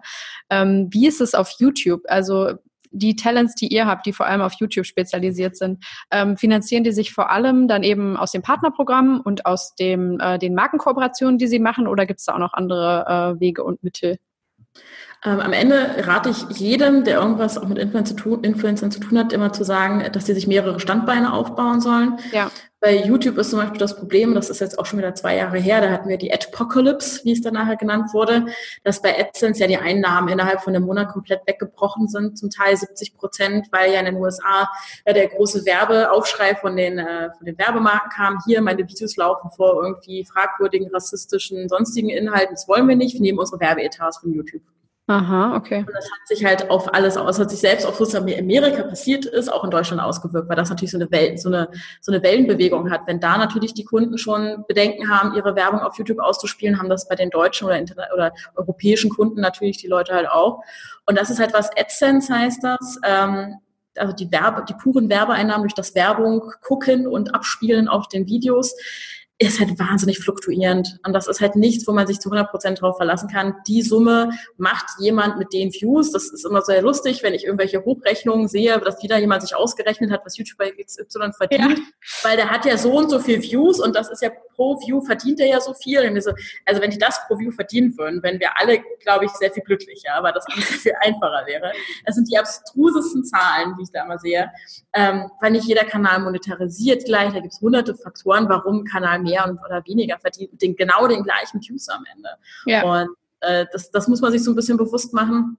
Und am Ende ist das auch von der Saison alleine abhängig. Im Winter kommen die Werbeetats bei YouTube nur so reingeflossen und im Anfang des Jahres oder im Sommer wird es dann wieder ein bisschen weniger, weil das halt so dieses, diese Löcher sind, die gibt es ja auch im Einzelhandel im Endeffekt. Ja. Und das macht immer für die meisten Kanäle auch immer noch einen Großteil der, der Einnahmen aus, aber das ist halt nichts, worauf man sich zu 100 Prozent verlassen kann, weil das das hat man halt nicht unter Kontrolle am Ende. Mhm. Ähm, zusätzlich, da ich deshalb immer gucke, dass du dir irgendwie ein Standbein schaffst. Das eine Standbein ist, sind neue YouTube-Features, die dir mittlerweile auch Geld bringen können. Das ist die Kanalmitgliedschaft, also auch ein Abonnement, so ein bisschen wie der Sub auf Twitch, jetzt für den YouTube-Kanal, dass ja. ich den im Endeffekt für, da kann man jetzt auch mittlerweile jeder seinen eigenen Preis bestimmen, zwischen 1,99 oder 3,99, 4,99 im Monat die YouTuber damit unterstütze. Da kriegt auch YouTube seinen Anteil natürlich von.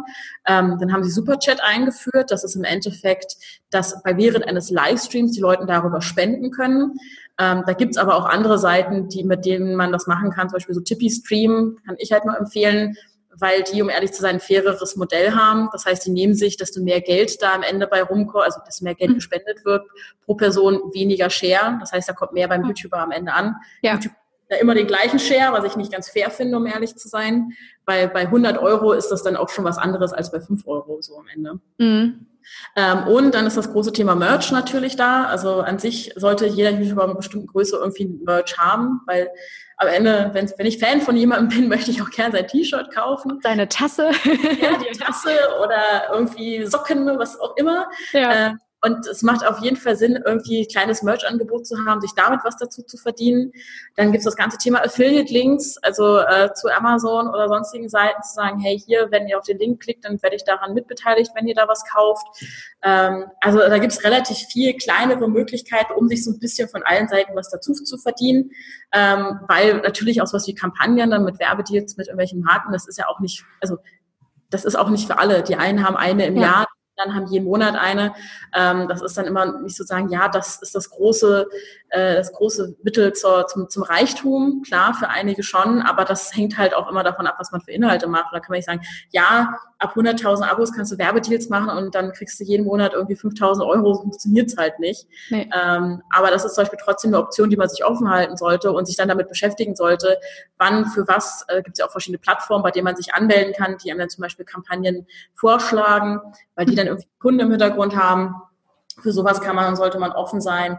Also im Endeffekt geht es viel drum außerhalb von YouTube, weshalb ich eben auch manchmal rate, Twitch als Standbein aufzubauen, um sich so ein bisschen unabhängig von diesen AdSense-Einnahmen zu machen, von diesen freien Werbeeinnahmen. Ja.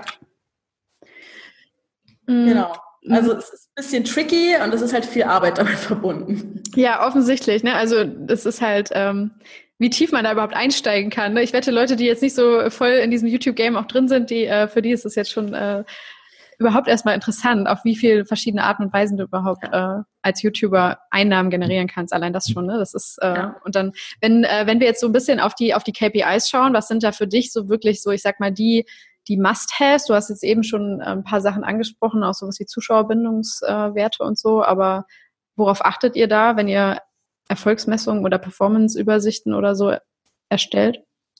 Ähm, was im Endeffekt, also entweder für, für mich, wenn es darum geht, ist der Kanal erfolgreich oder das Video, aber auch so ein bisschen auch dahingehend, wenn man jetzt nach einer Kampagne, werten wir das ja für die Kunden aus und schicken den Reporting, was war, ist tatsächlich ein Faktor neben den nackten Views, ist tatsächlich Zuschauerbindung sehr wichtig.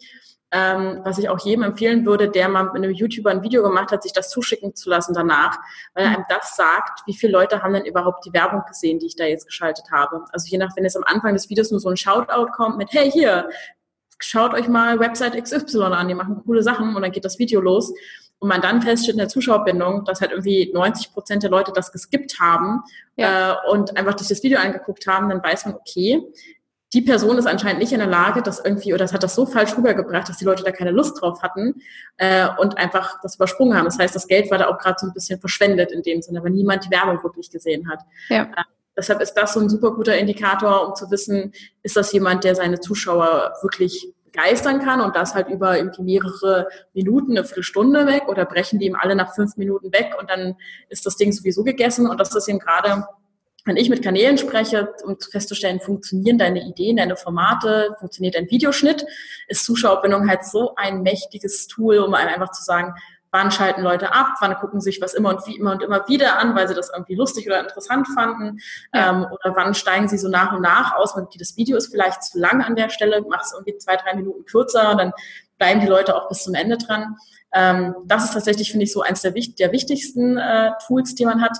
Ähm, wo ich, wenn ich jetzt in der Kanalanalyse bin, ist was, das auch ein neuer Wert, das heißt Click-Through-Rate. Mhm. Ähm, das zeigt einem im Endeffekt an, A, die Impressionen ist ein neuer Wert. Das sind ganz viele tolle Worte, die ich jetzt benutze. äh, Impressionen sagen einem halt, wie oft wurde der Thumbnail oder der Titel und der Thumbnail auf YouTube gesehen. Mhm. Und die, der Klick, die Click-Through-Rate sagt mir dann, wie viele Leute haben tatsächlich am Ende draufgeklickt und gibt mir dann Prozentwert.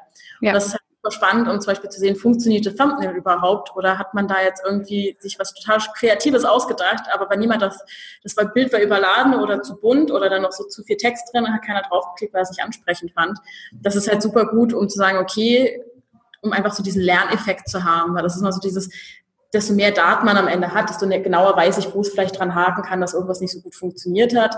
Ähm, aber ich glaube, am Ende für Kunden sowas wie Likes und so ist natürlich spannend, finde ich aber zum Beispiel mittlerweile, ob jetzt wie Likes und Kommentare sind für den YouTube-Algorithmus irgendwie wichtig, damit da irgendwie Engagement stattfindet mit dem Video.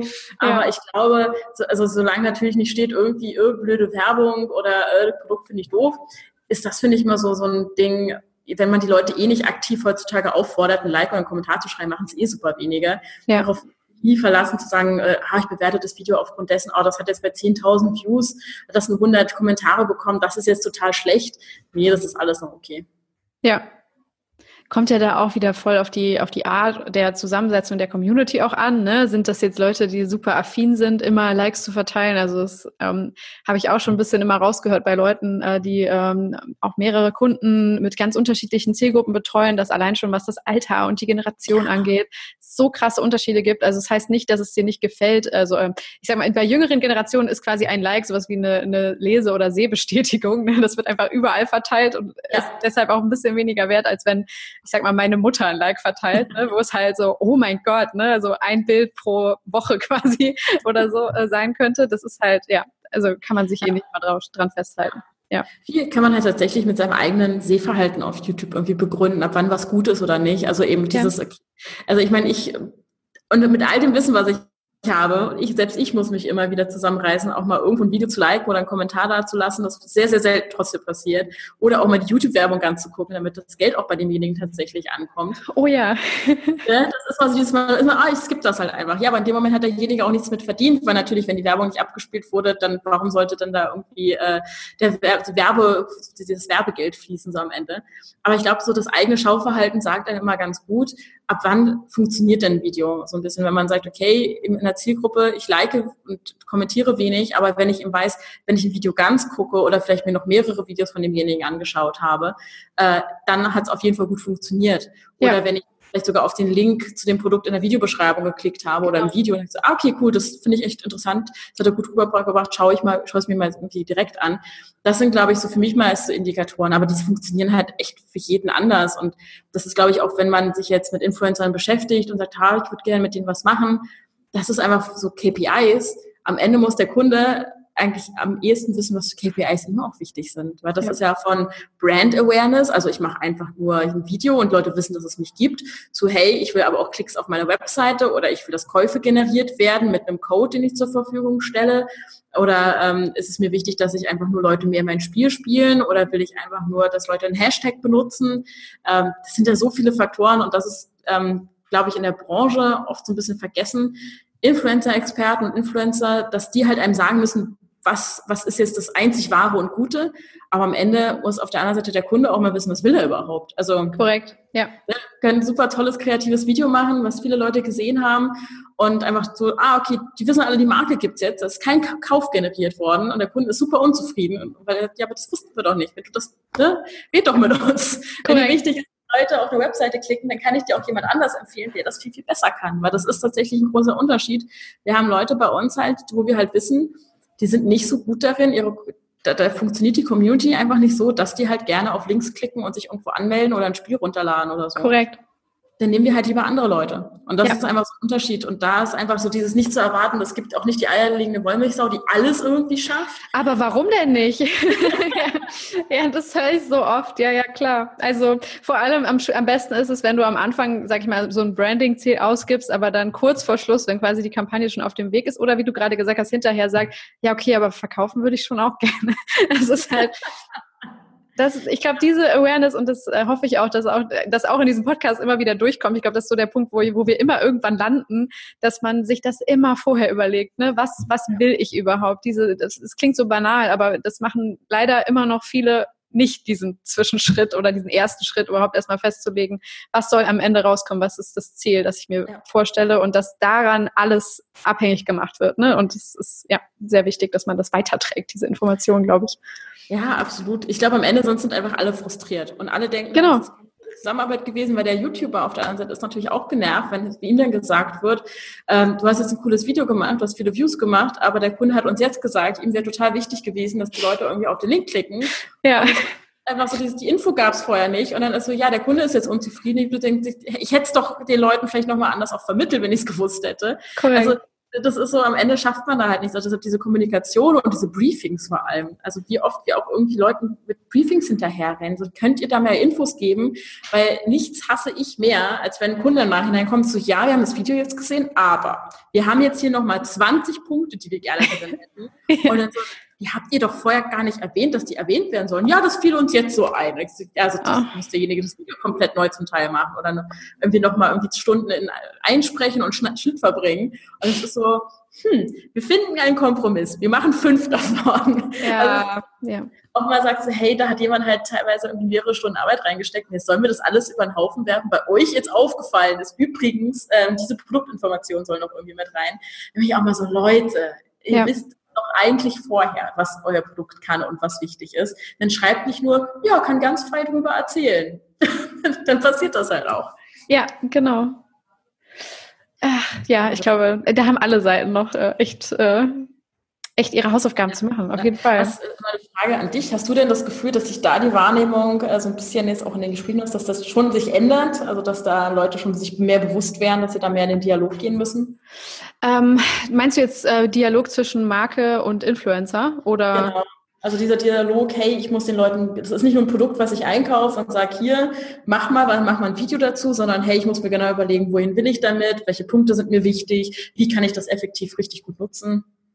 Ja, also ich muss sagen, ich äh, spreche halt im Moment vor allem, sage ich mal, mit den Leuten, die entweder auf Expertenseite sitzen und das auch wissen ähm, und meistens dann auch mit Marken zusammenarbeiten, die auch dieses Bewusstsein schon haben ähm, oder mit ähm, ich sag mal, mit Unternehmen, die auch schon weiter sind, ne, die diesen Schritt auch schon gemacht haben. Aber ich habe es zumindest, ähm, ich lese sehr, sehr viel. Also ich, ich achte immer sehr darauf, wenn ich irgendwie von frustrierten Unternehmen lese oder so, die sagen, oh, Influencer-Marketing, das klappt ja gar nicht.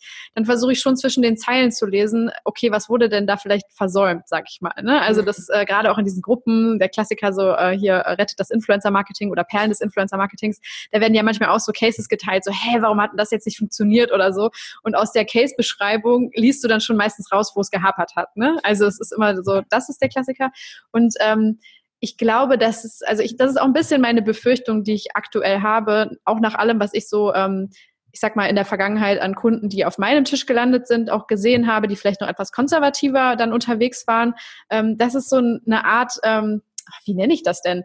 Äh, die Schere öffnet sich, sage ich mal. Ne? Also es gibt äh, die, die Pros, die schon wirklich sehr, sehr weit sind und auch schon sehr datengetrieben arbeiten, sehr auf diesen Insights, die auch eben dann von Leuten wie euch auch mitkommen, getrieben sind ähm, und das super professionalisieren und auch das Monitoring, die Optimierung, ähm, ich sag mal begleitende Marktforschung zum Beispiel, komplett mitdenken ab Tag eins. Und dann gibt es die, die, sage ich mal, noch ein bisschen das Influencer-Marketing von 2015 machen und sich dann wundern, dass es im Jahr 2019 nicht klappt. Ne? Also das und ich glaube, das ist so ein bisschen auch, was der Antrieb dieses Podcasts sein soll, ähm, so ein bisschen einfach Awareness zu schaffen. Es ist ja überhaupt nicht dramatisch, wenn man das alles noch nicht so voll auf dem Schirm hat, weil es entwickelt sich ja auch unfassbar schnell. Ne? Also es ist so, ich habe selbst das Gefühl, in der Zeit, in der ich jetzt zum Beispiel das Buch geschrieben habe, ich hätte quasi wöchentlich das aktualisieren müssen, musste irgendwann einen Cut machen, weil ich dachte, nee, komm, tu einfach so, als hättest du es jetzt eingereicht und äh, diese ganzen, zum Beispiel Plattform-Updates, neuen Trends, Entwicklungen, die können jetzt halt nicht mit drin sein. so ne? Und ähm, im Tagesgeschäft, ich habe voll Verständnis für Leute, die das nicht schaffen, aber ähm, genau, also man muss sich dann halt einfach so ein bisschen trotzdem natürlich, äh, sag ich mal, die Augen offen halten und offen sein für dieses, äh, diese Insights, die du jetzt zum Beispiel gerade geliefert hast, ne? Und äh, für die Experten, die einfach so tief drin sind in diesem, in der Praxis, in der, im operativen Geschäft, dass sie valide sagen können, was jetzt im Moment einfach gefordert ist. Und ich sag mal, eigentlich im Marketing sollte es ja immer der erste Schritt sein, zu sagen, was möchte ich überhaupt erreichen? Und äh, so ist es halt auch im Influencer-Marketing. Ne? Also es ist jetzt noch nicht mal was Neues, was wir hier jetzt gerade ja. sondern eigentlich, aber ich weiß ja selbst, wie es ist. Ne? Oft ähm, hat man eine geile Idee und will die einfach umsetzen und äh, stellt sich das in seinem Kopf schon toll vor und ist noch nicht so den ja. nächsten Schritt gegangen. Ich glaube, also deshalb, ich glaube, das, was du angesprochen hast, ist super wichtig. Man hat oder irgendwie so einige Unternehmen, die das jetzt schon seit Jahren irgendwie machen, die sich da von vornherein irgendwie reingetastet haben, die ihre negativen und positiven Erfahrungen haben und deshalb auch genauer wissen, mit wem, also man merkt das ja, gerade im Gaming merkt man es stark, dass so ein paar Publisher so ein paar Lieblingsleute mittlerweile haben, mit denen sie halt sehr viel zusammenarbeiten, weil sie wissen, die sind zuverlässig, die stehen hinter den Spielen und die machen ähm, guten Content, wo sie sagen, okay, das die, die lassen wir auch gerne unsere Marken vertreten, weil wir wissen, da kommt kein Quatsch bei am Ende raus. Ja. Aber gerade das, was du ansprichst, es gibt so viele klassische Unternehmen oder so viele neue Unternehmen, die das auch gerne alles irgendwie machen würden und jetzt anfangen, sich damit auseinanderzusetzen. Und dann ist, glaube ich, so dieser Markt, wenn man da nicht so reingewachsen ist, sehr erschlagen. So dieses Total. Mikro, Makro, Triple, A Influencer, mit wem muss ich arbeiten? Was bedeutet das eigentlich? Welche Reichweiten gibt es? Welche Plattformen gibt es? Eben das, was wir auch gerade so ein bisschen ja alles besprochen haben. Und sich da zurechtzufinden, ist halt, glaube ich, echt hart. Und da hat man da auch meist ja nicht gleich den Influencer Marketing Manager, der das irgendwie 40, 40 Stunden die Woche macht, weil das macht dann der normale äh, Marketing Manager, der das jetzt auch noch machen muss.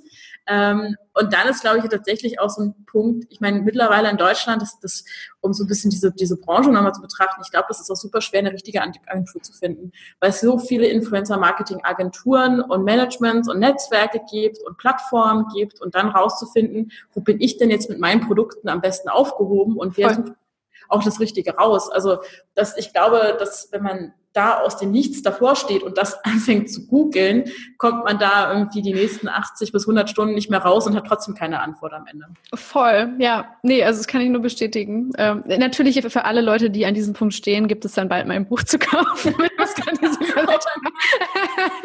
Nee, aber also im Endeffekt habe ich mir genau das aber selber gedacht, so, das war wirklich immer meine Erkenntnis. Das ist unfassbar erschlagend und das war immer so mein, mein eigener Guidance, so, okay, versuch einfach quasi so der, die Hand, die dich durch den Dschungel führt, zu sein. Ne? Also und das alles ein bisschen einzuordnen, weil es ist unfassbar überfordernd. Und äh, deshalb, also ich kann das nur nachempfinden von jemandem, der selbst quasi einmal diesen Weg durchlaufen hat, aus der Perspektive des Menschen, der gerade erst reinkommt.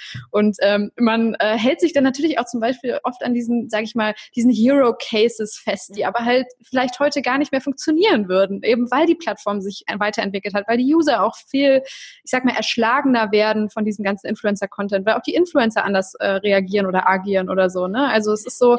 Hat sich ja auch verändert. Wie genau. Wir das wahrnehmen und ob jetzt alles mobile ja. geworden ist in den letzten Jahren allein. Voll. Aber ja. Ja, also ich glaube, da, das ist, das ist, also ich kann total verstehen, wenn deshalb viele Leute eben auch immer noch die Nase rümpfen und sagen, oh, nee, wollen wir nicht, brauchen wir nicht. Ähm, bestimmte Produkte vielleicht brauchen das auch nicht. Äh, ich glaube, theoretisch kann man alles mit Influencer-Marketing irgendwie bewerben, mit den richtigen Leuten in der richtigen Zielgruppe. Äh, ich glaube, das Wichtige ist tatsächlich, dass man sich nicht äh, so blind dem Ganzen hingibt, sondern A, so ein bisschen, was wir eben gesagt haben, hey, ich weiß, was will ich überhaupt damit erreichen, also oder wen will ich damit erreichen. Weil das ist ja immer so, dass da kam jetzt total wieder so ein schöner Artikel, der das das offensichtlichste. Ich liebe diese Influencer Marketing Artikel, die mal die ganz offensichtlichen Sachen irgendwie sagen. Ja, Influencer erreichen die junge Zielgruppe. Ach, wirklich? Uh. ja.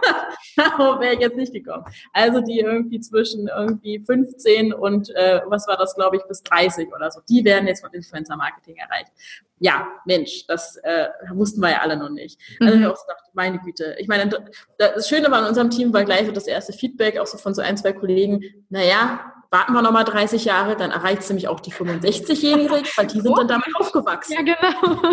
Also dann erreicht es alle am Ende. Ja, das ist ja das Coole, ne, wenn man das jetzt auch so sagt. Also äh, ja, also natürlich ist es so, dass die alle älter werden und dass immer neue nachwachsen, deren Verhaltensweisen auch nochmal ganz anders sind. Ne? Also deshalb, also von daher, wenn ich sage, ich möchte halt gerne eine jüngere Zielgruppe erreichen, die ich halt wegen den klassischen Medien nicht erreiche, ja, dann macht Influencer-Marketing halt gerade Sinn und dann findet, findet die richtigen Leute. Ich glaube, das ist halt einfach wichtig, sich dann nicht einfach so der nächstbesten Agentur, die, man gegoogelt hat, oben steht, irgendwie sagen, ja, hier, mach das jetzt mal, sondern sich mit, auch mit den Leuten zu unterhalten. Weil bei den Agenturen ist es halt auch so, du hast immer, wie bei den Influencern, gute Leute und nicht so gute Leute dabei.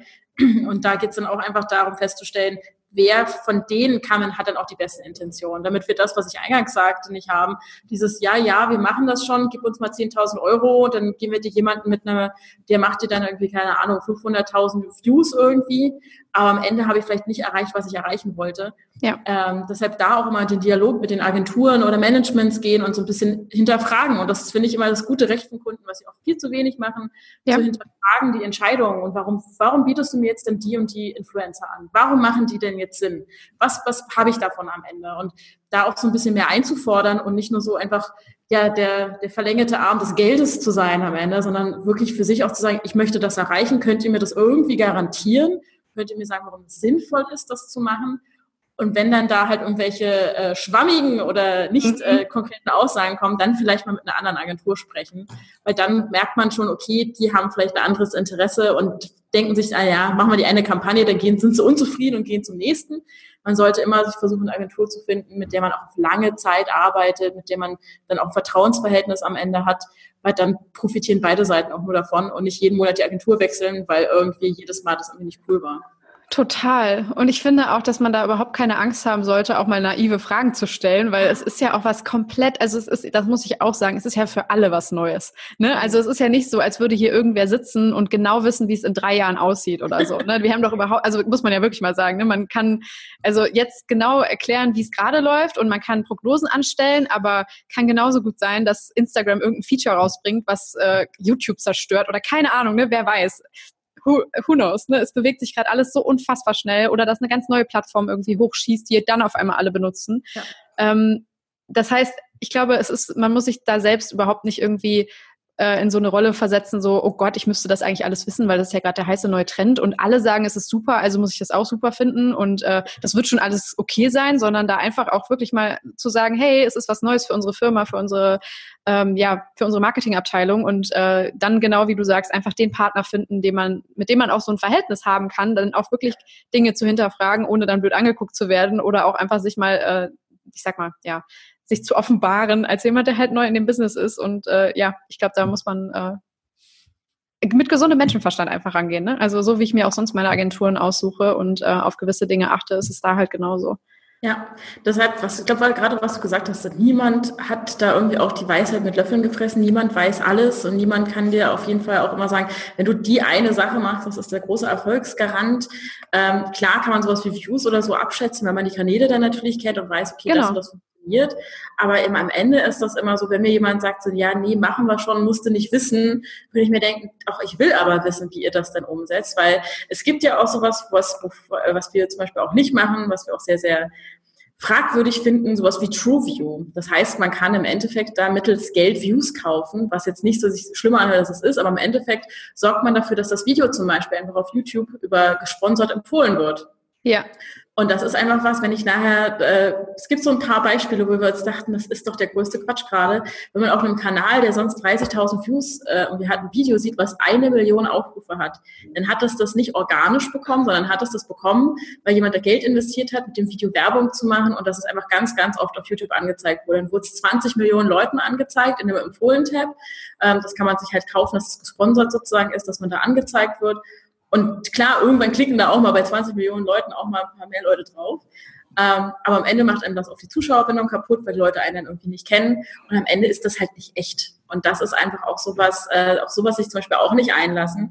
Denn irgendwie alles, was passiert, äh, sollte immer organisch sein. Also sich nicht irgendwie davon einreden lassen, na ja, dann schieben wir da irgendwo Views nach oder wir schieben irgendwo Likes nach oder sonst was, damit es gut aussieht. Ähm, da dann immer wieder fragen, warum es denn nötig ist und der YouTuber das dann nicht alleine schafft. Äh, finde ich zum Beispiel sehr, sehr fragwürdig, dass wenn solche Verträge, die bei uns ankommen, sagen wir auch, wir unterschreiben wir nicht, nehmt das raus, das passiert bei uns an Kanälen nicht, weil ich das einfach auch nach, die, die Außenwirkung einfach komplett verzerrt am Ende, was da passiert ist und ich das super unnötig finde. Ja, das ist halt eine Sache, die glaube ich aber, mit der sich alle dann in Zukunft noch viel mehr auseinandersetzen müssen, weil auf Instagram passiert das ja zum Beispiel schon ähm, auf ja, einem okay. anderen Level, weil ähm, ich meine, ne, das ist auch wieder das Ding, wenn du dich abhängig machst von einer Plattform und das erleben, glaube ich, gerade auch viele Instagrammer, wenn dann der Algorithmus organisch nicht mehr so gut funktioniert. Also ne, du, du kannst ja nicht, also es, es gibt natürlich quasi auch schon äh, Wissen darüber, wie man äh, Dinge veröffentlicht, postet, mit welchen Hashtags, was für Trends dich auf jeden Fall organisch weit bringen und äh, dann eben dafür sorgen, dass viele in deiner Followerschaft den Post auch sehen. Aber wenn äh, Instagram quasi einfach ohne es zu erklären da ein bisschen was umstellt und die Leute jetzt merken, wie ihre organischen Reichweiten sukzessive runtergehen, dann hast du natürlich schon so eine Art Need zu überlegen, okay, fuck, was mache ich denn jetzt? Ne? Also sehe ich das jetzt wie bei Facebook, organische Reichweite quasi bei null, zumindest auf den ganzen Markenseiten und äh, bei den Influencern, ne, okay, wen auch immer es da noch auf Facebook gibt, ist es äh, sicher nicht anders. ähm, das ist ja schon etwas, wo du dir überlegen musst, wie steuere ich jetzt dagegen? Und ich habe jetzt äh, auf jeden Fall weiß ich, dass äh, sehr viele schon langsam äh, dann ihre Strategien halt äh, auf Paid Content äh, ausweiten und überlegen, äh, wie sie den noch äh, nicht organisch quasi an den Mann bringen. Was ja auch, es ist natürlich logisch von Facebook, sich auch das jetzt wieder hier bezahlen zu lassen, ne? dass sie sagen quasi, aber, aber also es ist, es ist logisch, um Geld zu verdienen, aber es ist nicht unbedingt äh, quasi sag ich mal, redlich zu sagen, hey, du hast hier all diese Follower aufgebaut, aber damit du sie erreichst, gibst du uns jetzt erstmal Geld. Ne? Also es ist ja, das, furchtbar. Also die, Also. Die Konstrukte, was bei Instagram und Facebook ist, sind nochmal obstruser, weil man das ja auch irgendwie eben nochmal direkt über die Plattform, ja auch diese Promotions einmal direkt angeboten werden. Hey, dieser Beitrag war sehr erfolgreich. Willst du ihn nicht über die Promotion nochmal bewerben? Genau, mit 5 Euro könntest du noch 100.000 Menschen mehr erreichen. Ja, und das ist wirklich, also selbst beim Account irgendwie aktiv an. Ja, mir auch, ja, ja. Ich denke, Leute, jetzt mal ehrlich. Und also da kann ich, also das ist diese Algorithmengeschichte, dass man davon super abhängig ist auf jeder Plattform ich glaube, das ist auch das Härteste für jeden, der sich eben diese organische Reichweite aufgebaut hat. Ich meine, bei YouTube merken wir das halt auch. Da wird täglich am Algorithmus gearbeitet und bei manchen Kanälen merkt man es tatsächlich, von einem Tag auf den anderen fehlt da auf einmal was. Das wird nicht mal weiterempfohlenes Video und auf einmal fehlen dir halt nicht nur 10 Views, sondern 30, 40.000, weil das ja. Video wurde. Und das ist so bitter. Und da kann man halt auch nichts gegen machen. Das ist wie Instagram jetzt entscheidet, wie sie diesen Feed aufbauen und welche Faktoren dazugehören, damit das überhaupt noch Leuten angezeigt wird. Das, das ist, ähm, ja teilweise eben nicht wirklich immer förderlich, dass die Leute auch sagen, okay, cooler Content, egal ob jetzt Bilder auf Instagram oder YouTube, Videos auf YouTube setzen sich durch. Ich meine, das sind auch so mal so eine Effekte vor ein paar Jahren, als auch auf YouTube diese ganzen roten Kreise und Pfeile irgendwie aufkamen. Am Ende war das ja klar Clickbait, dieses ganze Thema, was dazu gehörte. Aber es war auch einfach um Aufmerksamkeit, um irgendwie auf dieser Plattform noch gesehen zu werden, mache ich jetzt halt einfach das. Und dann ist es natürlich total übertrieben worden. Aber am Ende irgendeinen Weg muss sich ja so ein Creator suchen, um nochmal irgendwo auch aus diesem, dieser ganzen Masse hervorzustechen. Ja. Gerade wenn er halt nicht mal einfach normal allen seinen Followern angezeigt wird oder in dieser Suche oder Explore-Tab, wie es halt auf Instagram heißt, angezeigt wird. Mhm. Also ja, die Plattform ich verstehe es manchmal immer nicht so richtig, ähm, sind manchmal dem Geld und den Kunden irgendwie mehr zugewandt als ihren Creatoren und denen das so Anführungszeichen einfach wie möglich zu machen, auch ihre, ihre Zuschauer zu erreichen. Weil das ist ja auch auf YouTube gibt's ja Algorithmen, die dann, ja, wenn halt ein Zuschauer, der halt viel mit dem Kanal interagiert und viel guckt, wird das Video auch immer überall angezeigt. Wenn jemand es wenig macht oder jetzt länger nicht, dann wird's auch gar nicht mehr in der Abo-Box oder auf der Startseite angezeigt. Also das sind ja auch schon wieder, wo einfach dann aussortiert wird. Wir zeigen es nicht allen Leuten an, die dich abonniert haben und wir sagen nicht allen Leuten Bescheid, sondern wir suchen das aus, weil wir wissen ja, User haben ja so viele Kanäle abonniert, da müssen wir für sie ja aussuchen, damit sie dann sozusagen da überhaupt durchkommen, überhaupt das gucken. Also diese Logik finde ich ja auch sehr abstrus, äh, zu sagen, wir entscheiden das jetzt, weil äh, am Hand des Userverhaltens können wir das ja am besten beurteilen, was der gucken will und was nicht. Ähm, und vor allem wir im Sinne von der Algorithmus, also ne, noch nicht mal ein Mensch, sondern die Maschine entscheidet, was Die Maschine entscheidet anhand so. von Minuten und Sekunden, die du irgendwo auf einem Bild oder sonst wo verbracht hast, ja, das gefällt dir anscheinend oder ja. Lassen da einen Kommentar. Und bei Instagram ist ja zum Beispiel auch mit Accounts, mit denen du schreibst, denen wird auch zum Beispiel, die, deren Beiträge werden dir ja auch präferiert angezeigt, was natürlich für den Influencer nicht möglich ist. Also der kann ja nicht mit seinen 100.000 Followern schreiben, damit die auf jeden Fall alle seine Bilder angezeigt bekommen. Ja. Also das Freundes- und Bekanntenkreis total sind, aber doch nicht darüber hinaus. Also das ist dann auch schon wieder den Faktor, da überhaupt drin zu haben, auf so einer der Plattform mit der Größe aktuell, ist super abstrus. Ja, ja, also es, es wird den Leuten nicht einfach gemacht, aber ich bin immer halt immer eher Fan davon, sich zu überlegen, okay, wie kann ich irgendwie zumindest das organisch noch alles erzeugen und eben nicht zu sagen, na ja, im Notfall kaufen wir das halt irgendwie dazu, wenn es halt nicht funktioniert hat. Weil irgendwie hat es immer so einen Fadenbeigeschmack. Es verfälscht halt auf jeden Fall, ne? Weil du kannst nicht sicher sein, dass das dann die Leute sind, die irgendwie, die du auch haben willst, so die qualitativ ja, hochwertige ja, Zielgruppe. Ja, das ist ja genau das, was wir halt hatten. So, wen willst du erreichen? Und wenn du dann nachher halt irgendwie Leute mit einer falschen Altersklasse oder mit einer falschen ähm, sonstigen Demografie halt einfach erwischst und dann haben sie alle das Video gesehen. Aber da sind wir wieder bei den Webseiten oder sonstigen Klicks oder Käufen von irgendwas. Genau. Das passiert dann einfach nicht. Da hast du auch nichts gewonnen, außer Awareness im Fall des Falles. Aber die viel Awareness kann man ja auch nicht in irgendwas aufwiegen. Die ist ja auch nur so da. Genau, ja eben. Ne? Und wird dann auch nicht in irgendwas anderes ähm, transformiert, wenn es die falsche Zielgruppe ist. Ja.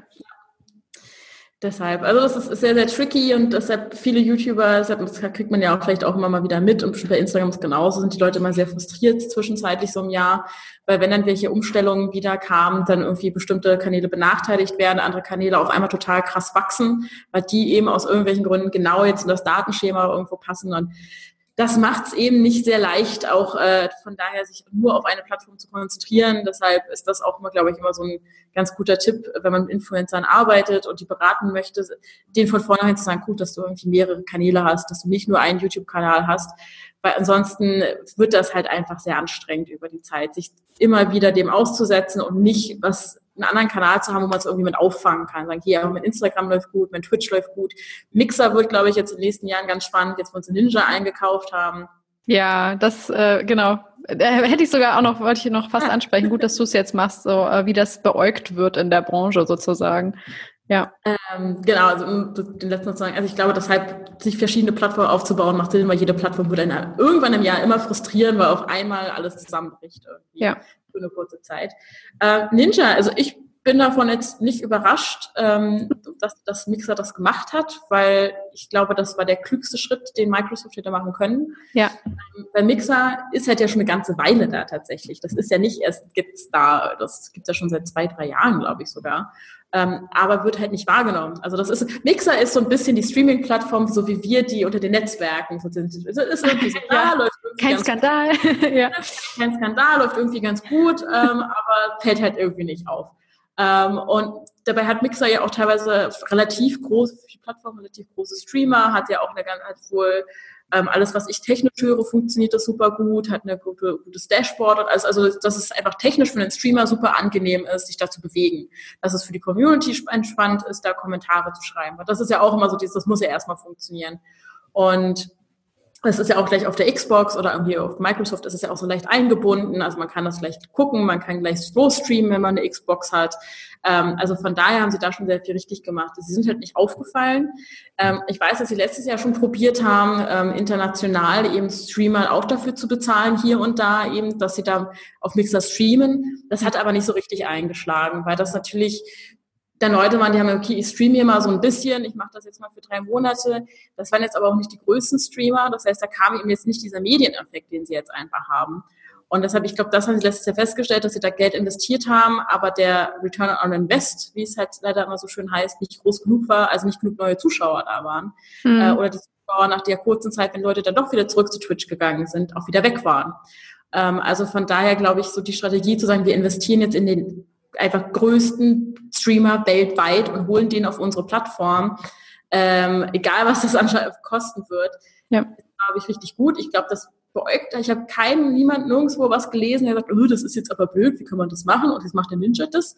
Ähm, ich glaube, weil auch vorher, glaube Ninja mit Twitch auch nicht so richtig happy war zum Teil. Also das, oder der da auch irgendwie so krasse Sub-Einbrüche Ich wollte gerade sagen, genau, der hat ja echt viel verloren, ne? Das war auch in den Medien, ja, Anfang genau. des Jahres, glaube ich. Und ähm, er sich vielleicht auch gedacht hat am Ende, hey, das, das ist das, was ich meinte. Ich kann mich nicht drauf verlassen, was ich ja am Ende des Monats verdiene. Jetzt hatte ich krasse, krasse Zeit, wo ich super viel Geld verdient habe mit dem ganzen System.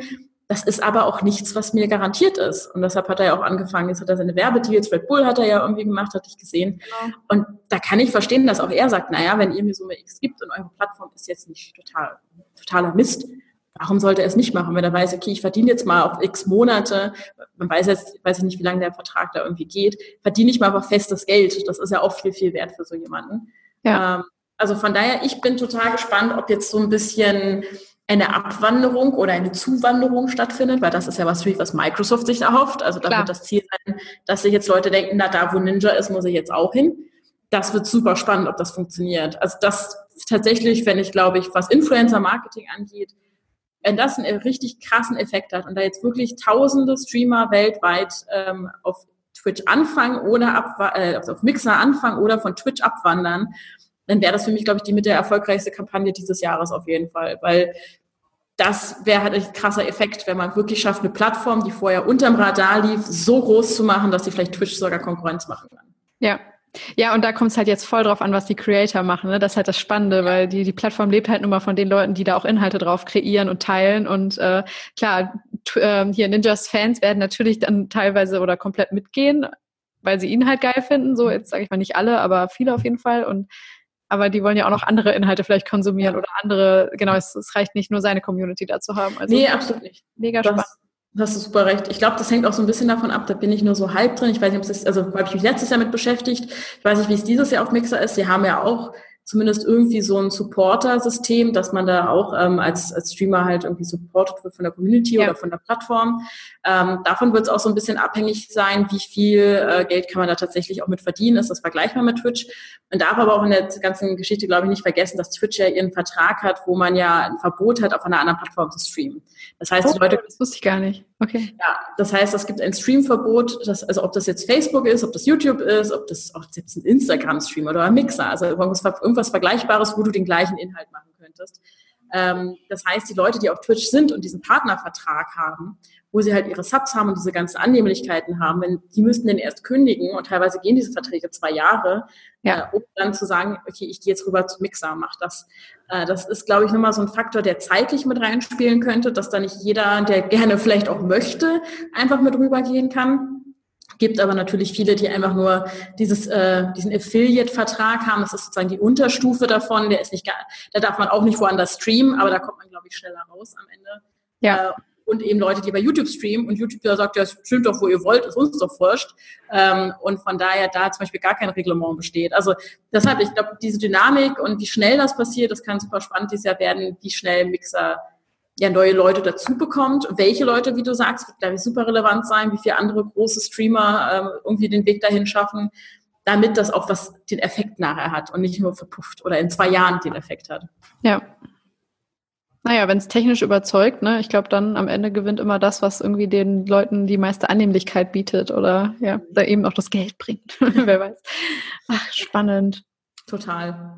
Ja, cool. Jetzt haben wir schon unfassbar lang geredet, aber es war sehr, sehr schön. Ähm, und am Ende mache ich es ja immer so, dass wir noch mal ein paar Thesen oder so aufstellen. Also ich meine, Mixer ist jetzt auf jeden Fall schon mal sehr eine der spannendsten Dinge, wenn man sagt, ne, boah, hey, das wird wahrscheinlich, wenn alles äh, so läuft, wie sie es selbst planen, nächstes Jahr der äh, neue Star vielleicht am Gaming-Plattform-Firmament sein. Aber ähm, gibt noch was anderes, was du auf jeden Fall äh, als super relevant erachtest, worauf man vielleicht jetzt schon achten sollte, was sich abzeichnet oder was du vielleicht auch mal ganz bold voraussagst, was passieren wird im Influencer-Marketing? Ähm, was ich glaube immer stärker wird im Influencer-Marketing, ist eben diese, das Influencer, das, das, Wort Influencer bedeutet für mich eigentlich jemand, die Leute wirklich irgendwie beeinflussen können, die wirklich jemanden dazu bewegen, etwas zu tun. Ja.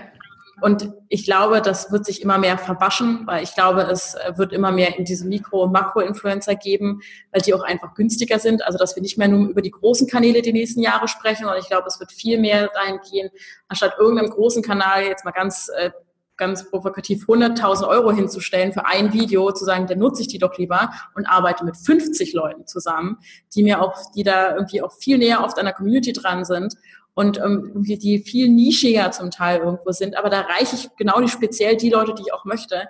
Und ich glaube, das kann ich mir gut vorstellen. Dass, es gibt immer Firmen, die sagen, sie wollen auf die Größe gehen, aber ich glaube, in den nächsten Jahren wird sich immer mehr rauskristallisieren, dass View-Reichweite oder Abos sowieso einfach nicht immer das Erfolgsrezept sind und dass man mhm. viel mehr in die kleineren, in die nischigeren Kanäle gehen wird, auf Instagram, auf Twitch, auf, auf YouTube, auf allen, die man da investiert und echt bei den Großen sich vielleicht abzeichnet wird, dass der ein oder andere weniger Aufträge bekommt oder über seine Preise nachdenken muss, äh, weil da einfach gesagt wird, was bringt es mir denn? So einmal ein Video bei dir oder bei jemandem sechs Monate Werbung zu machen mit dem gleichen Geld.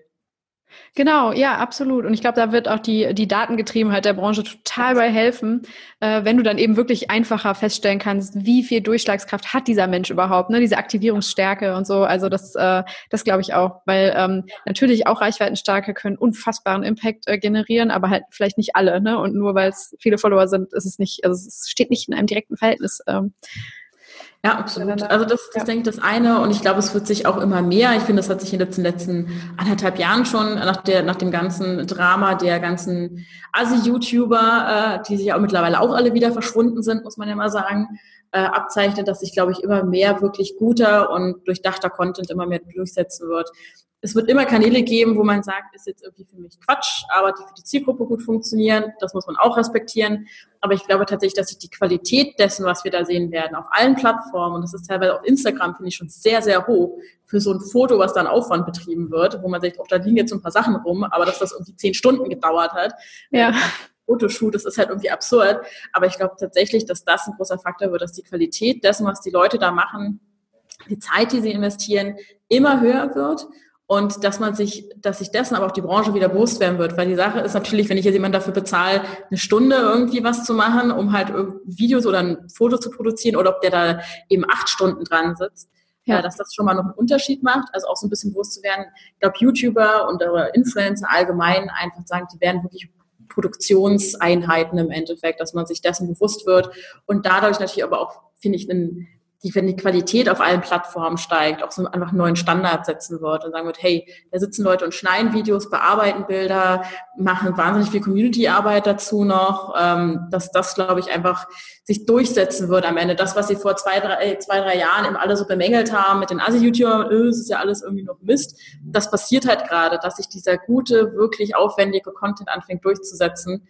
Und ich glaube, das wird auch weitergehen, weil das bei den Zuschauern gut ankommt, bei den Kunden gut ankommt und äh, man dadurch vielleicht auch im Endeffekt Influencer am Ende ernster nimmt, weil man sieht, die sitzen nicht nur da und machen da mal eben was nebenbei, sondern vom, die sitzen da von 8 Uhr morgens bis äh, Mitternacht und sind da wirklich hart am Arbeiten, um was zu machen, was es sonst so auf der Plattform vielleicht noch gar nicht gibt.